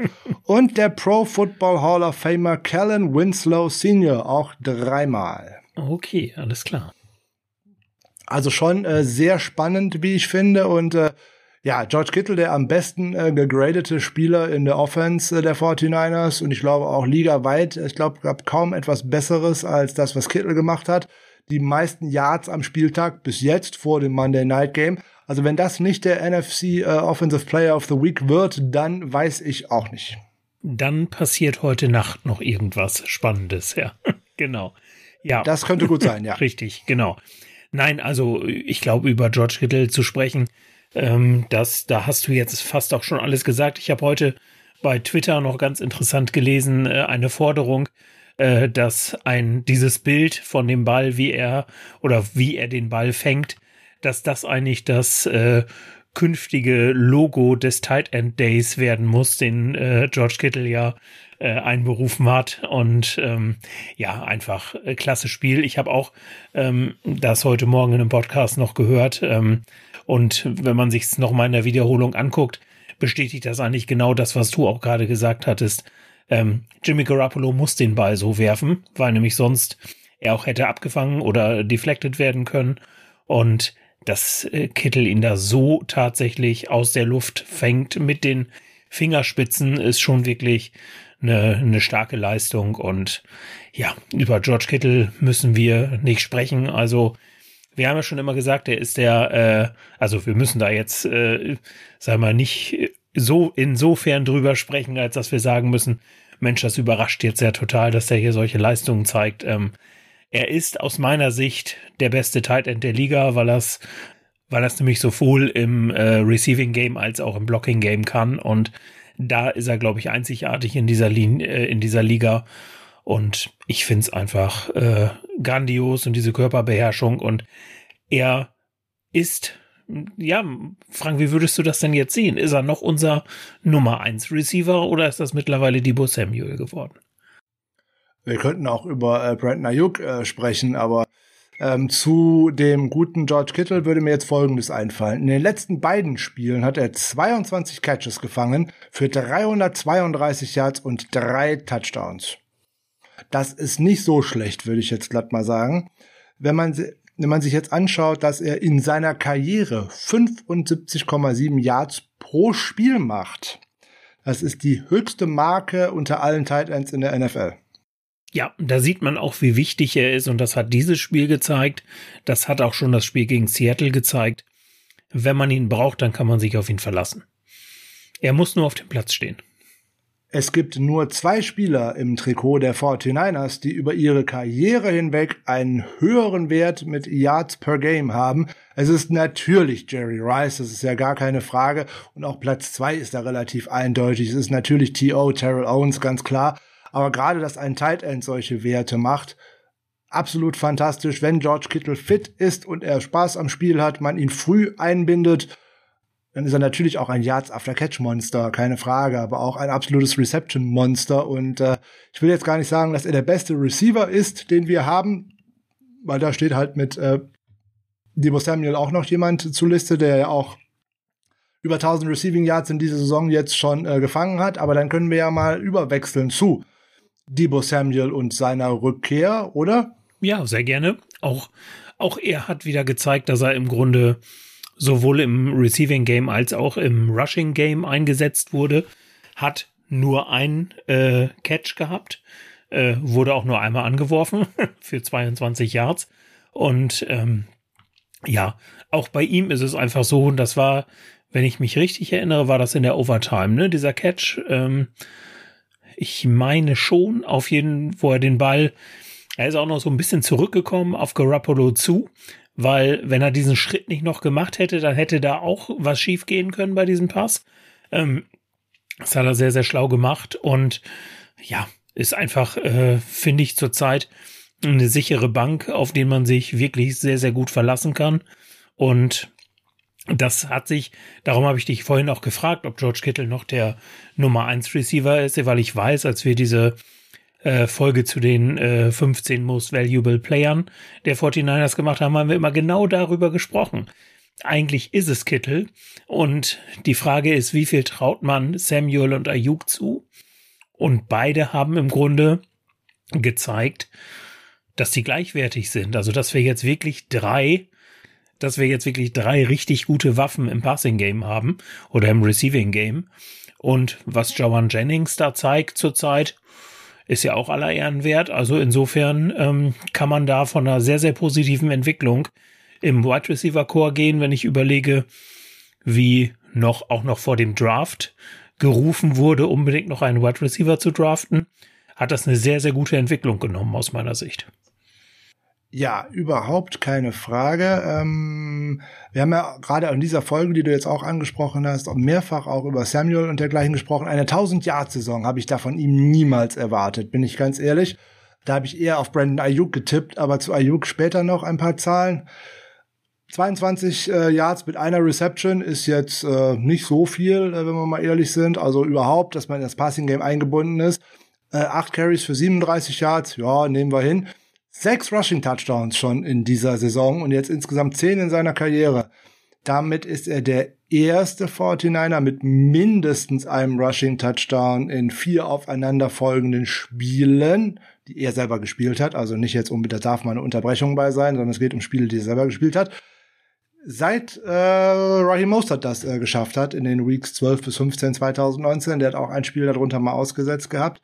Die sechs Rushing Touchdowns in der Saison machen ihn zum ersten Spieler in der Super Bowl-Ära, dessen eigentliche Position ein Wide Receiver ist, der fünf oder mehr Rushing Touchdowns in einer Saison geschafft hat und seine elf Total Touchdowns in dieser Saison sind die meisten für einen Spieler der 49ers seit einem Vernon Davis in der Saison 2013 mal 13 gelungen sind. Also ich glaube, auch dieser Rekord könnte wackeln, weil da auch Samuel hat ja noch vier Spiele um äh, zumindest da noch ein bisschen was nach oben drauf zu packen. Da ist noch äh, Jerry Rice und T.O. Äh, weit vorne, was da äh, die eigentlichen Touchdowns anbelangt. Aber es sind Werte, die sehr interessant sind aus meiner Sicht. Sechs Rushing Touchdowns für Debo Samuel. Ähm, damit ist er jetzt an Cordell Stewart vorbei für die zweiten All-Time für Wide Receivers in einer äh, Single Season. Da liegt nur noch ein gewisser Lenny Moore vor ihm und das war mit den Baltimore Colts 1961. Der hat da sieben Rushing Touchdowns geschafft. Also das könnte er äh, durchaus schaffen und äh, wenn man jetzt mal auf die Liste schaut, was denn so in der Liga auch rein zufällig sechs Rushing Touchdowns nach 14 Spielen äh, äh, geschafft hat, da lese ich jetzt mal folgende Namen vor. Delvin Cook, Nick Chubb, Najee Harris. Ja. Das sind klare Running Backs und ähm, ja, da sieht man einfach mal dieses, ähm, diesen Value, den Debo Samuel einfach mitbringt und in welche Riege an Spielern er sich da einfach einreiht ähm, mit seinen Leistungen und aller Ehren wert haben wir beide, wie gesagt, vor der Saison auch nicht mit gerechnet und finde ich auch großartig, dass ähm, ja, dass das so eingetreten ist bei ihm. Und er hat ja auch, ähm, darüber habt ihr euch ja letzte, in der letzten Saison auch häufiger mal unterhalten, seine, seine Auftritte bei, bei Instagram und so weiter, da hatte man irgendwie das Gefühl, naja, so der richtige Profi ist er noch nicht, aber auch das hat er ja in der, in der Offseason hat er wirklich da auch an sich gearbeitet, hat er gesagt, ähm, er meditiert auch beispielsweise ganz, ganz viel und ähm, versucht sich einfach auf diesen Sport zu fokussieren und da kann man mal sehen, was das bringt. Also er war noch nie ein schlechter Spieler, überhaupt gar keine Frage. Aber das, was er da jetzt gerade an den Tag legt, ähm, ist wirklich herausragend. Eine herausragende Matchup-Waffe, deswegen stelle ich dir jetzt mal folgende provokante Frage. Ein Spieler, der sowohl im Passing als auch im Rushing Game eine so zentrale Figur einnimmt, für die 49ers wird er mit Sicherheit der Offensive MVP in dieser Saison sein. Ich glaube, da besteht keine große Frage nach. MVP wird in der NFL ohnehin einer, der den Ball wirft. Da brauchen wir, glaube ich, gar nicht großartig zu überreden. Es sei denn, äh, Derrick Henry schafft noch irgendwie 3000 Rushing Yards, was durch seine Verletzung irgendwie äh, ausgeschlossen ist. Aber über den Offensive Player of the Year, da könnte man doch deutlich mal sprechen. Das muss ja nicht zwangsweise ein äh, Running Back, ein Running Back sein oder ein Quarterback, der wo es meistens hingeht, die Auszeichnung.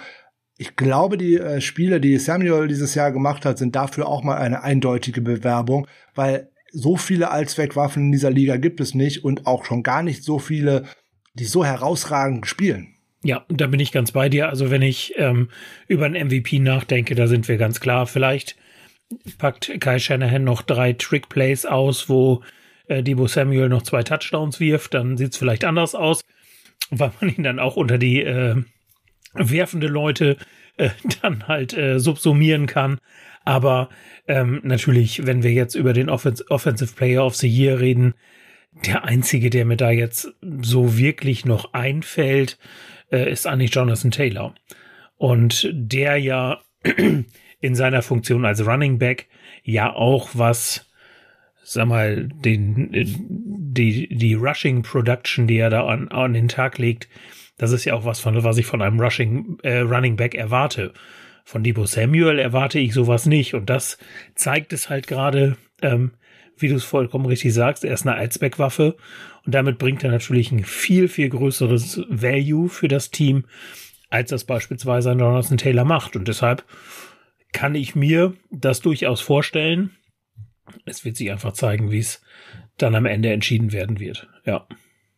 Ich würde dazu noch mal einen Namen in den Ring werfen, äh, Offensive Player of the Year, äh, der mich eigentlich in jedem Spiel äh, beeindruckt, nämlich Cooper Cup, äh, der anscheinend nach seiner Kreuzbandverletzung genau wie Nick Bosa schneller und fitter zurückgekommen ist. Also Dr. Armitage in Los Angeles muss da eine Bombennummer sein, habe ich so das Gefühl. Ähm, von daher, der wäre vielleicht auch noch jemand. Seien wir gespannt. Ich fände den Namen in der Diskussion einfach mal interessant.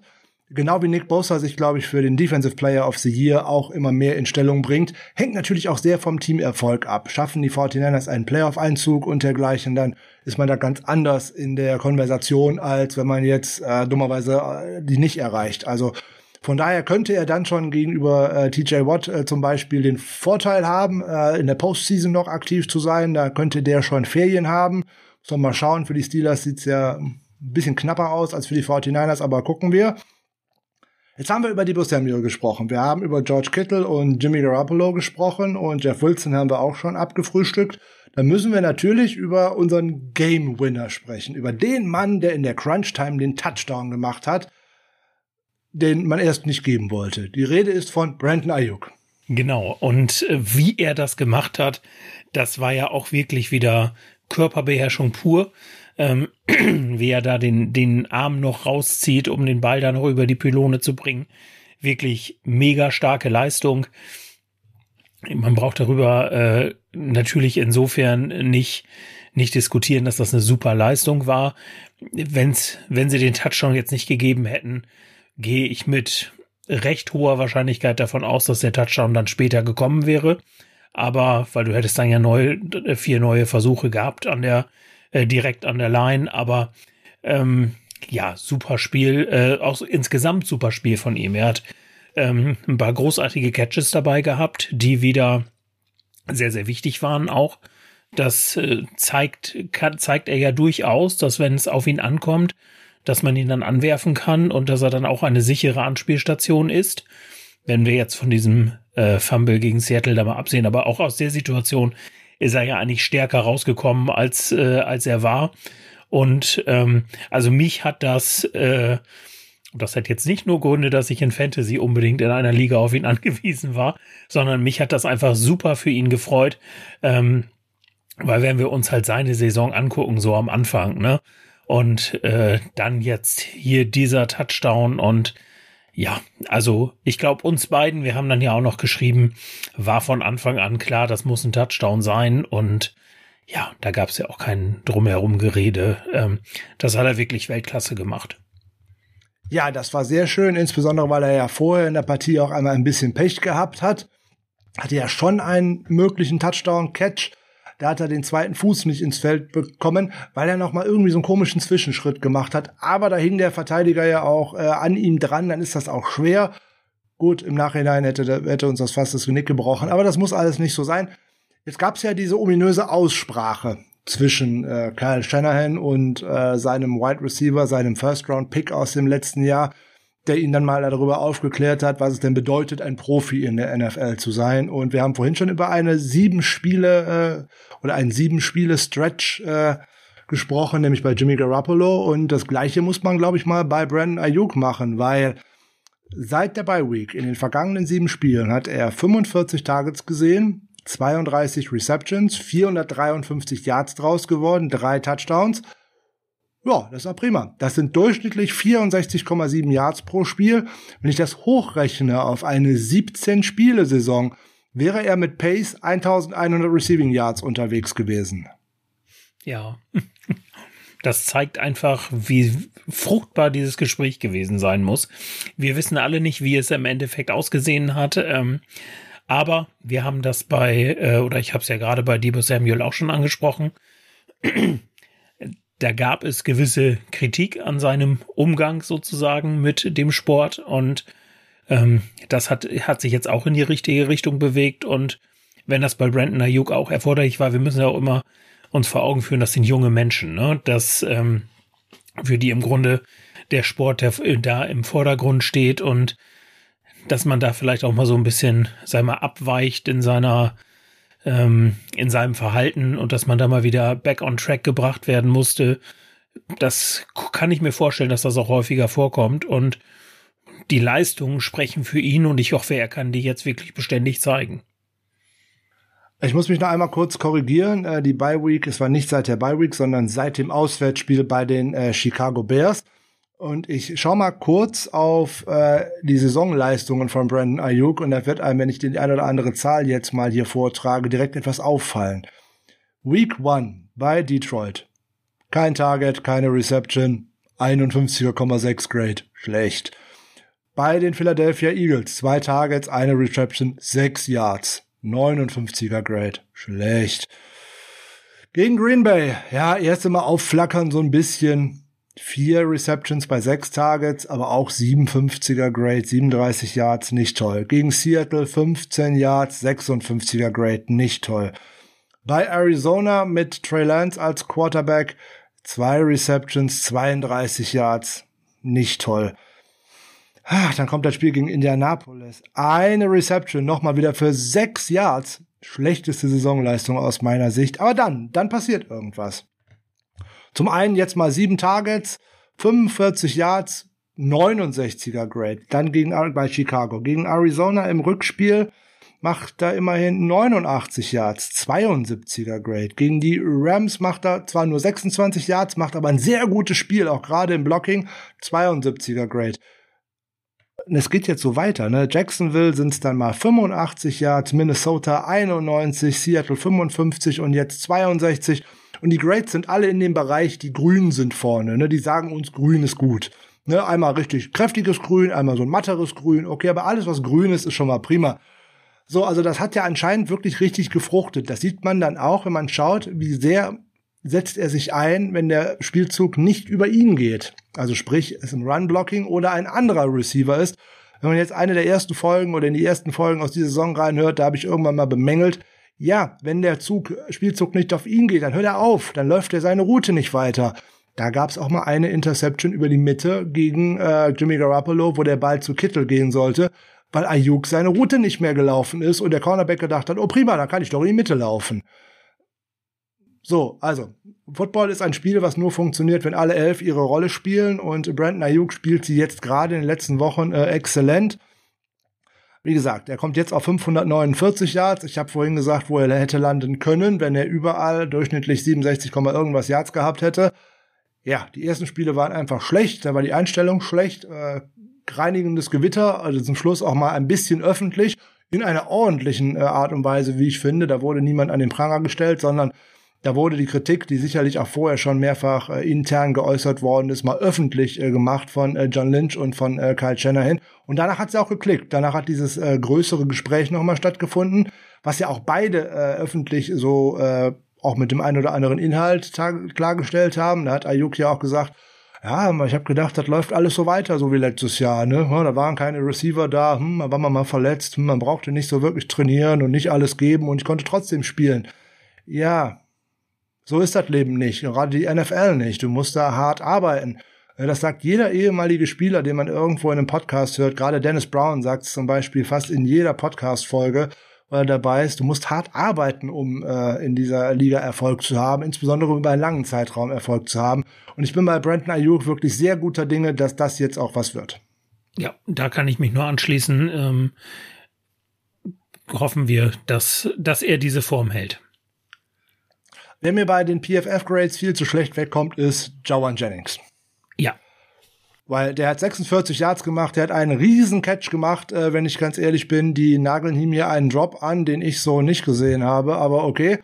Ähm, meinetwegen, der hat auch im äh, Pass, äh, äh, im Run-Block wieder ein sehr gutes Spiel gemacht. Und ich finde, der entpuppt sich seit der Verletzung von Mohamed Sanu. Man soll sich über keine Verletzung von irgendeinem Spieler freuen. Aber die Chance äh, für einen anderen resultiert auch gerne mal in dieser Liga für einen Spieler aus der Verletzung. Heißt ja nicht umsonst Next Man Up. Und er war der Next Man Up und ich finde, er hat diese Chance genutzt. Also auch wenn Sanu wieder spielen kann, möchte ich weiterhin Joan Jennings sehen, weil ja. er mir sehr gut gefällt. Absolut, definitiv. Wunderbar. Über welchen offensiven Spieler möchtest du gerne noch sprechen? Ach du, ich glaube, wir haben alle durch, oder?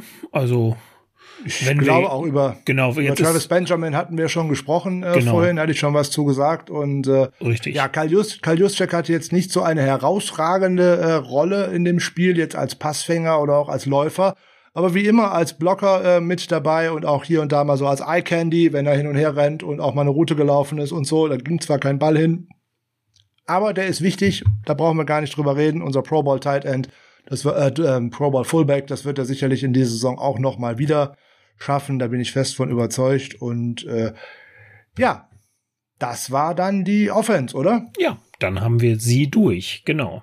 Dann haben wir sie durch. Ja, dann können wir noch mal kurz über Spe Special Teams sprechen zum Schluss, wenn du magst. Ja, sehr gerne. Und da ist mir dann auch auf jetzt aufgefallen, als ich das gerade aufgerufen habe, wo ich dann Michael Hasty so oft gesehen habe.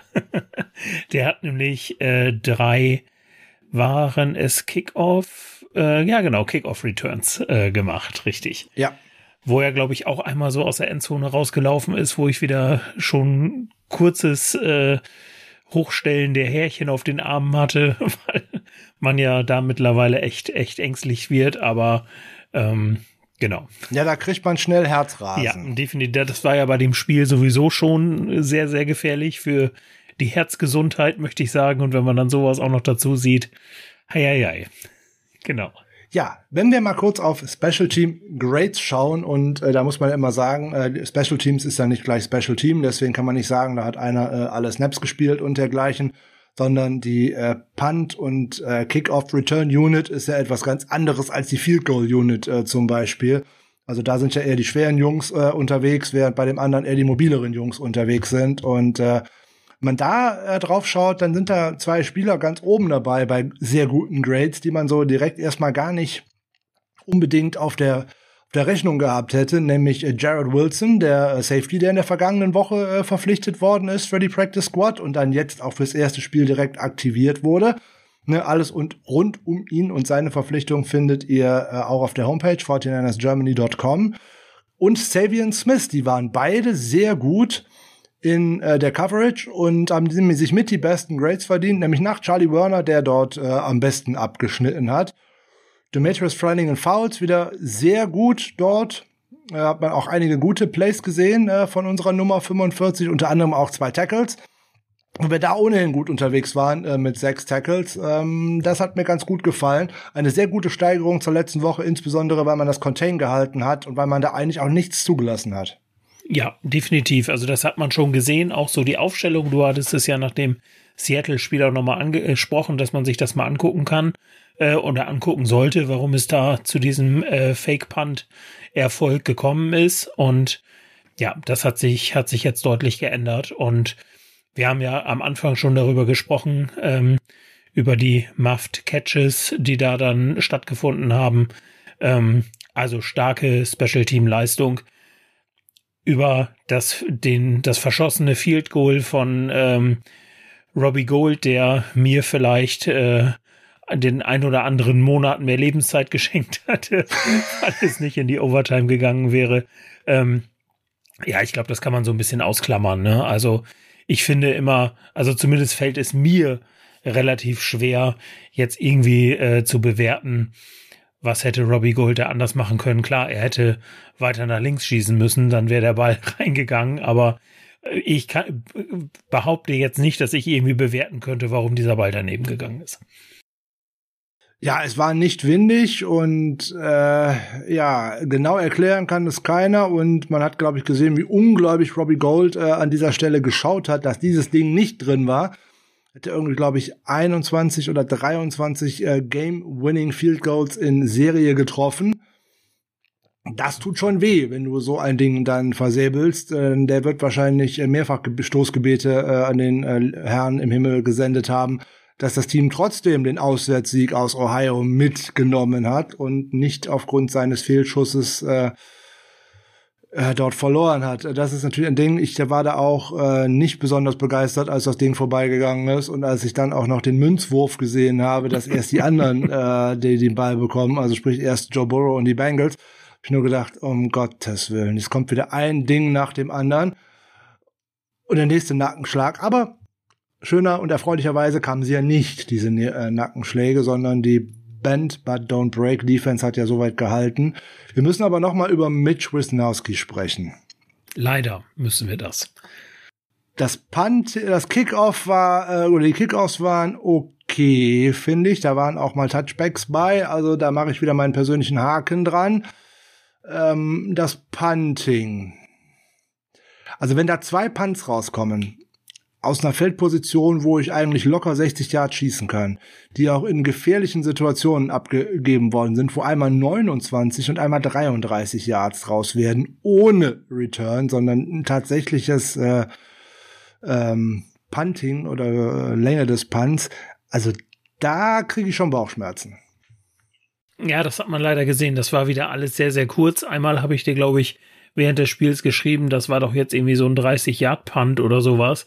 Weil der, Einer war 49 Yards. Ja, genau, richtig. Also gefühlt. Äh, 29 Yards, Entschuldigung. Ja, 29 okay, Yards. Genau. Also das, äh, ohne dass das jetzt irgendwie erforderlich war, ne, weil man irgendwie in der Mitte stand und ähm, äh, ja, also es hat mich auch gewundert. Ich glaube, am Ende hat er noch mal einen ganz vernünftigen Punt äh, hingelegt, aber ja, im Großen und Ganzen, es ist echt schwer zu beurteilen, was da bei ihm gerade los ist. Und ähm, auch da kann ich es mir wieder schlicht und ergreifend nicht erklären.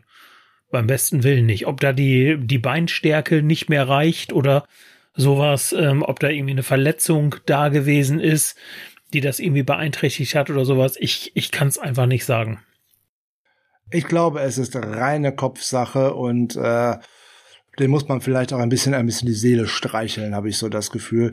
Ich glaube, dass das alles begründet liegt in dem ersten Spiel gegen die Seahawks, wo er auf einmal auch als Kicker ran musste, weil Robbie Gold sich davor äh, verletzt hatte, weil ich meine, danach gehen die Leistungen so ein bisschen nach unten und da sind so die ein oder andere Sache dabei, wo man sich dann doch wundert. Über die beiden ähm, Ballgewinne in den Special Teams durch River Cracraft und äh, Trent Sheffield haben wir gesprochen. Das sind die ersten beiden Fumble Recoveries in den Special Teams in einer Halbzeit seit der Saison 2005. Das war dann mal äh, bei den Chicago Bears. Hat man auch zwei Fumble Recoveries in den Special Teams in der ersten Halbzeit gehabt. Also auch ganz schön lange her. Ich habe noch über, wenn wir noch gerade über Special Teams reden, noch eine ähm, provokante Frage. Okay. Robbie Gold hat sich verletzt im Aufwärmprogramm zum Spiel zu Hause gegen die Seattle Seahawks. Anschließend haben die 49ers zugegriffen auf dem Free Agency Markt und haben äh, Joey Sly verpflichtet. Äh, meine Meinung zu Joey Sly habe ich hier mehrfach kundgetan, dass ich glaube, dass er den Ball einmal um den Erdball herumschießt, aber er keine Ahnung hat, in welche Richtung es denn gehen könnte. Haben wir ja dann anschließend auch gesehen.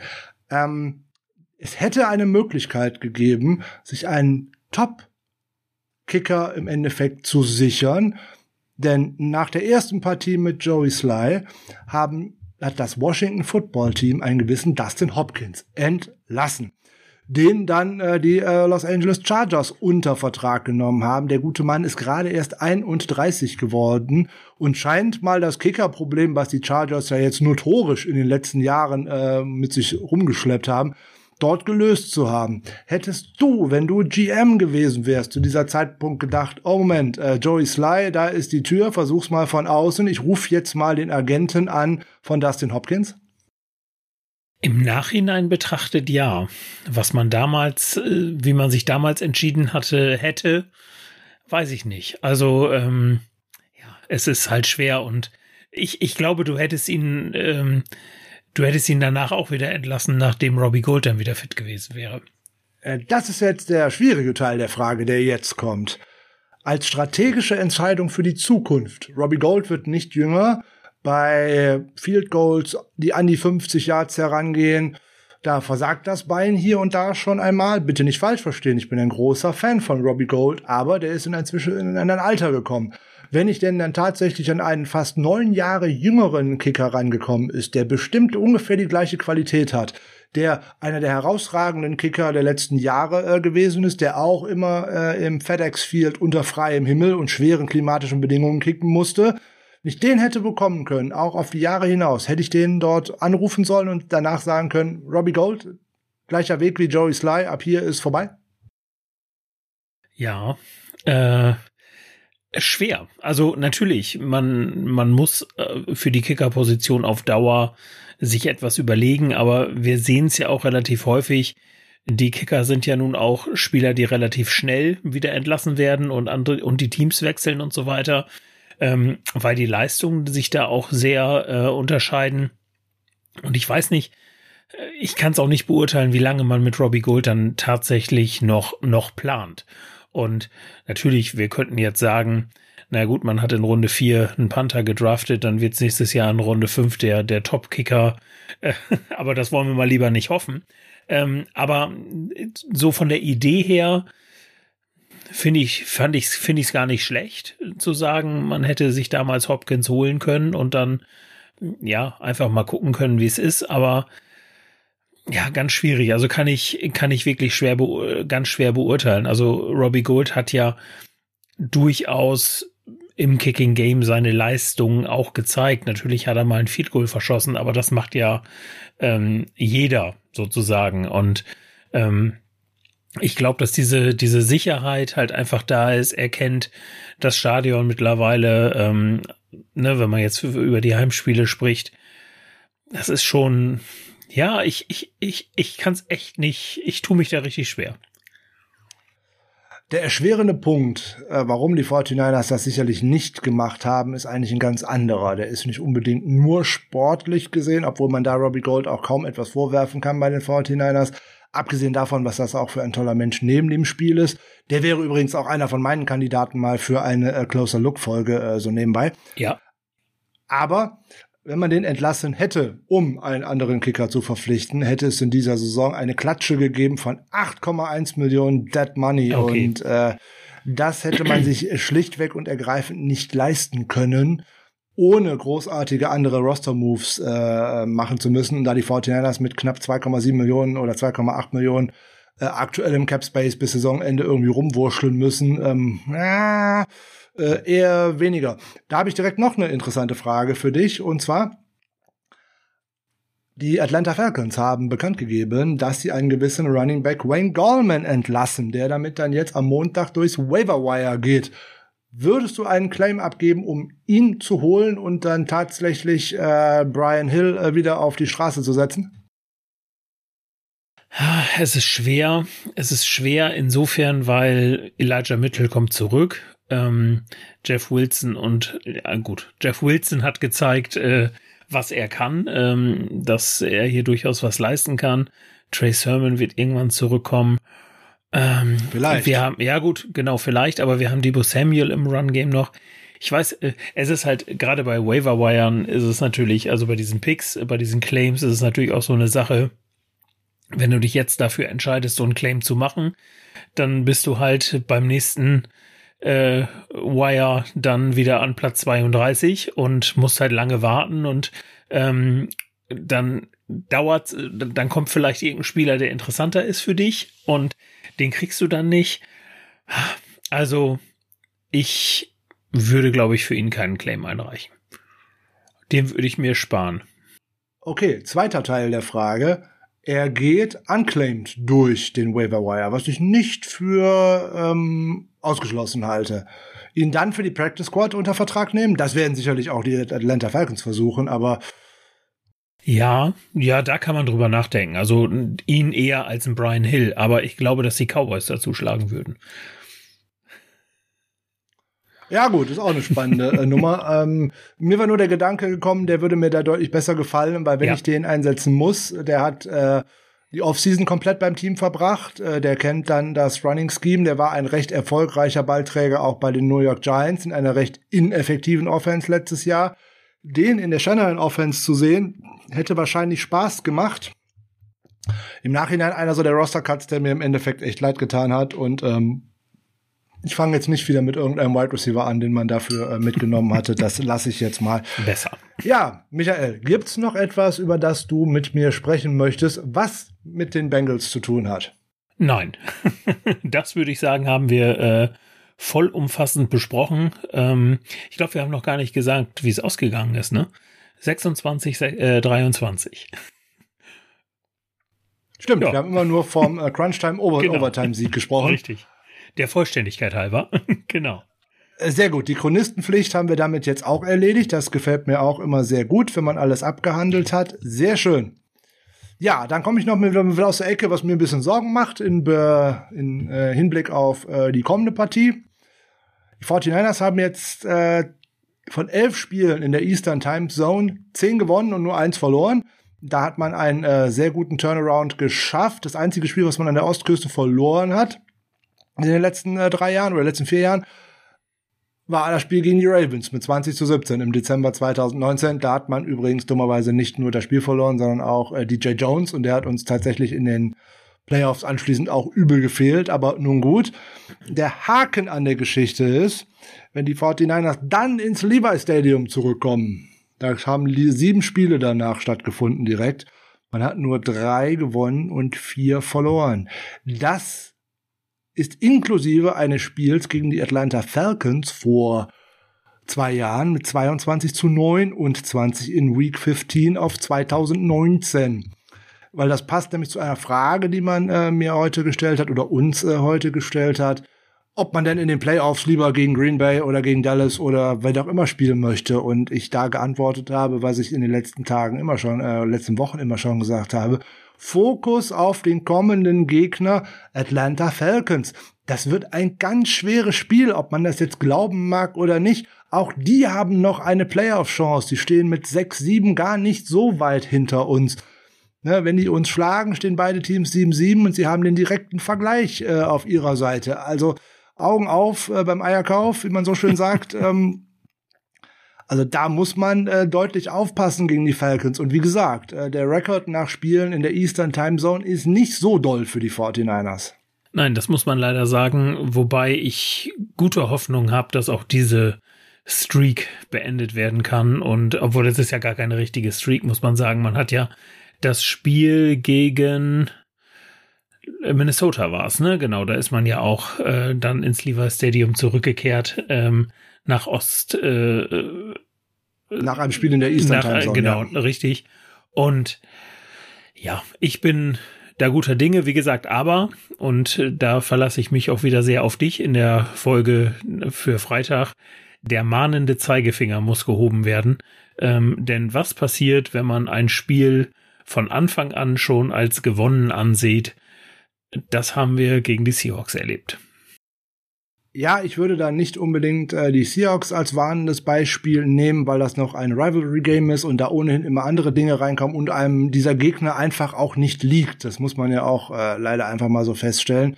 Das wird auch so bleiben, solange äh, Pete Carroll da Head Coach ist, weil sich dann die Spiel Spielweise und Art und Weise dieser Mannschaft einfach nicht ändert.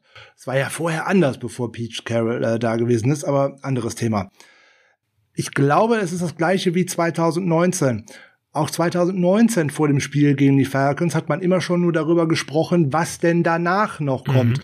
Und im Endeffekt hat man in diesem Spiel fast den First Seed weggeschmissen. Ne? Man brauchte nachher noch den Sieg in Seattle, um ihn zu bekommen. Und das war nur ein Goal-Line-Stand mit einem Tackle von Dre Greenlaw. Also man war eigentlich nur Millimeter davon entfernt, auf einmal auf, glaub, Platz drei abzurutschen, wenn mich nicht alles täuscht. Mhm. Ähm, das wäre übel gewesen, äh, weil dann spielt man ja halt anders und so weiter und so weiter. Man hätte auch kein, äh, kein, keine Bye Week gehabt und so weiter. Auch da hat man nicht, sich nicht großartig mit den Falcons beschäftigt, sondern halt mit äh, den Spielen, die danach kamen, nämlich schon mit, mit Seattle und ne Playoffs und wie auch immer, keine Ahnung. Falscher Weg. Alles bis Sonntag, bis, äh, keine Ahnung, bis das Spiel rum ist. Ich sage jetzt mal vor, vor zwei oder so hier bei uns in der Nacht, dann ist das Spiel äh, definitiv rum. Alles bis dahin Fokus auf dieses Spiel, Fokus auf Matt Ryan, eventuell auch in der Defense mal auf AJ Terrell und Dion Jones und da äh, muss man Grady Jarrett aus dem Weg räumen und schon hat man doch eigentlich sehr gute Chancen zu gewinnen, weil gegen die wird man laufen können, da bin ich mir ziemlich sicher. Und abgesehen von AJ Terrell ist die äh, Verteidigung da auch nicht besonders stark. Also von daher sind wir recht optimistisch gestimmt, wenn der Fokus stimmt. Ja, das ist das Allerwichtigste. Da muss man wirklich darauf fokussiert sein. Und ich glaube, da hilft uns dann einmal das Spiel 2019, was verloren gegangen ist, wo kein Mensch mit gerechnet hat. Aber vielleicht auch, auch Rivalry, überhaupt gar keine Frage. Aber das Seahawks-Spiel hilft da auch weiter, weil ich glaube, da war der Fokus halt auch so, dass man gesagt hat, das muss einfach gewonnen werden oder das wird gewonnen werden. Und da war es vielleicht nochmal der, der Fingerzeig, der jetzt dazu führt, dass man sich auf dieses Spiel noch ein bisschen konzentrierter vorbereitet. Jawohl, wunderbar. Schöne Schlussworte. Dann würde ich sagen, wir sind durch für heute. Sehr schön. Ich bedanke mich für deine Zeit. Sehr gerne. Wir hatten wieder viel Spaß miteinander. Auf jeden Fall. Wie immer.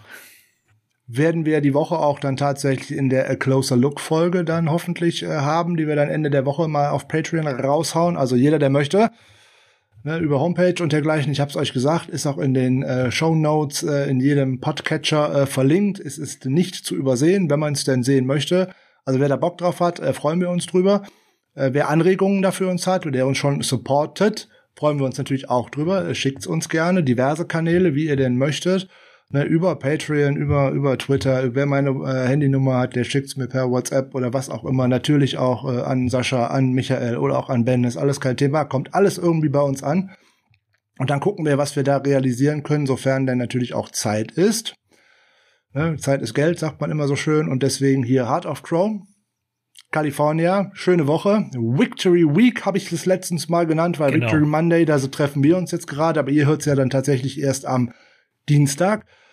Gute Woche, äh, bleibt gesund. Ich hatte in der anderen Folge angekündigt, ihr hört nur was von mir, wenn ich die Booster-Impfung äh, überstanden habe. Jawohl, ich habe die Booster-Impfung äh, überstanden. Außer ein bisschen Kopfschmerzen äh, ist nichts gewesen und ich kann jedem grundsätzlich auch nur raten, das äh, bitte machen zu lassen. Schützt euch, schützt eure Familien und äh, schützt euer Umfeld und äh, macht das aus meiner Sicht. Meine steht Donnerstag an. Ich habe hoffe, die Hoffnung, dass es bei mir genauso glimpflich abläuft wie bei dir. Hervorragend. Da drücke ich die Daumen für. Also dann jetzt Heart of Chrome, California in eine gute Woche. Macht's gut, bleibt gesund, bis bald. Tschüss.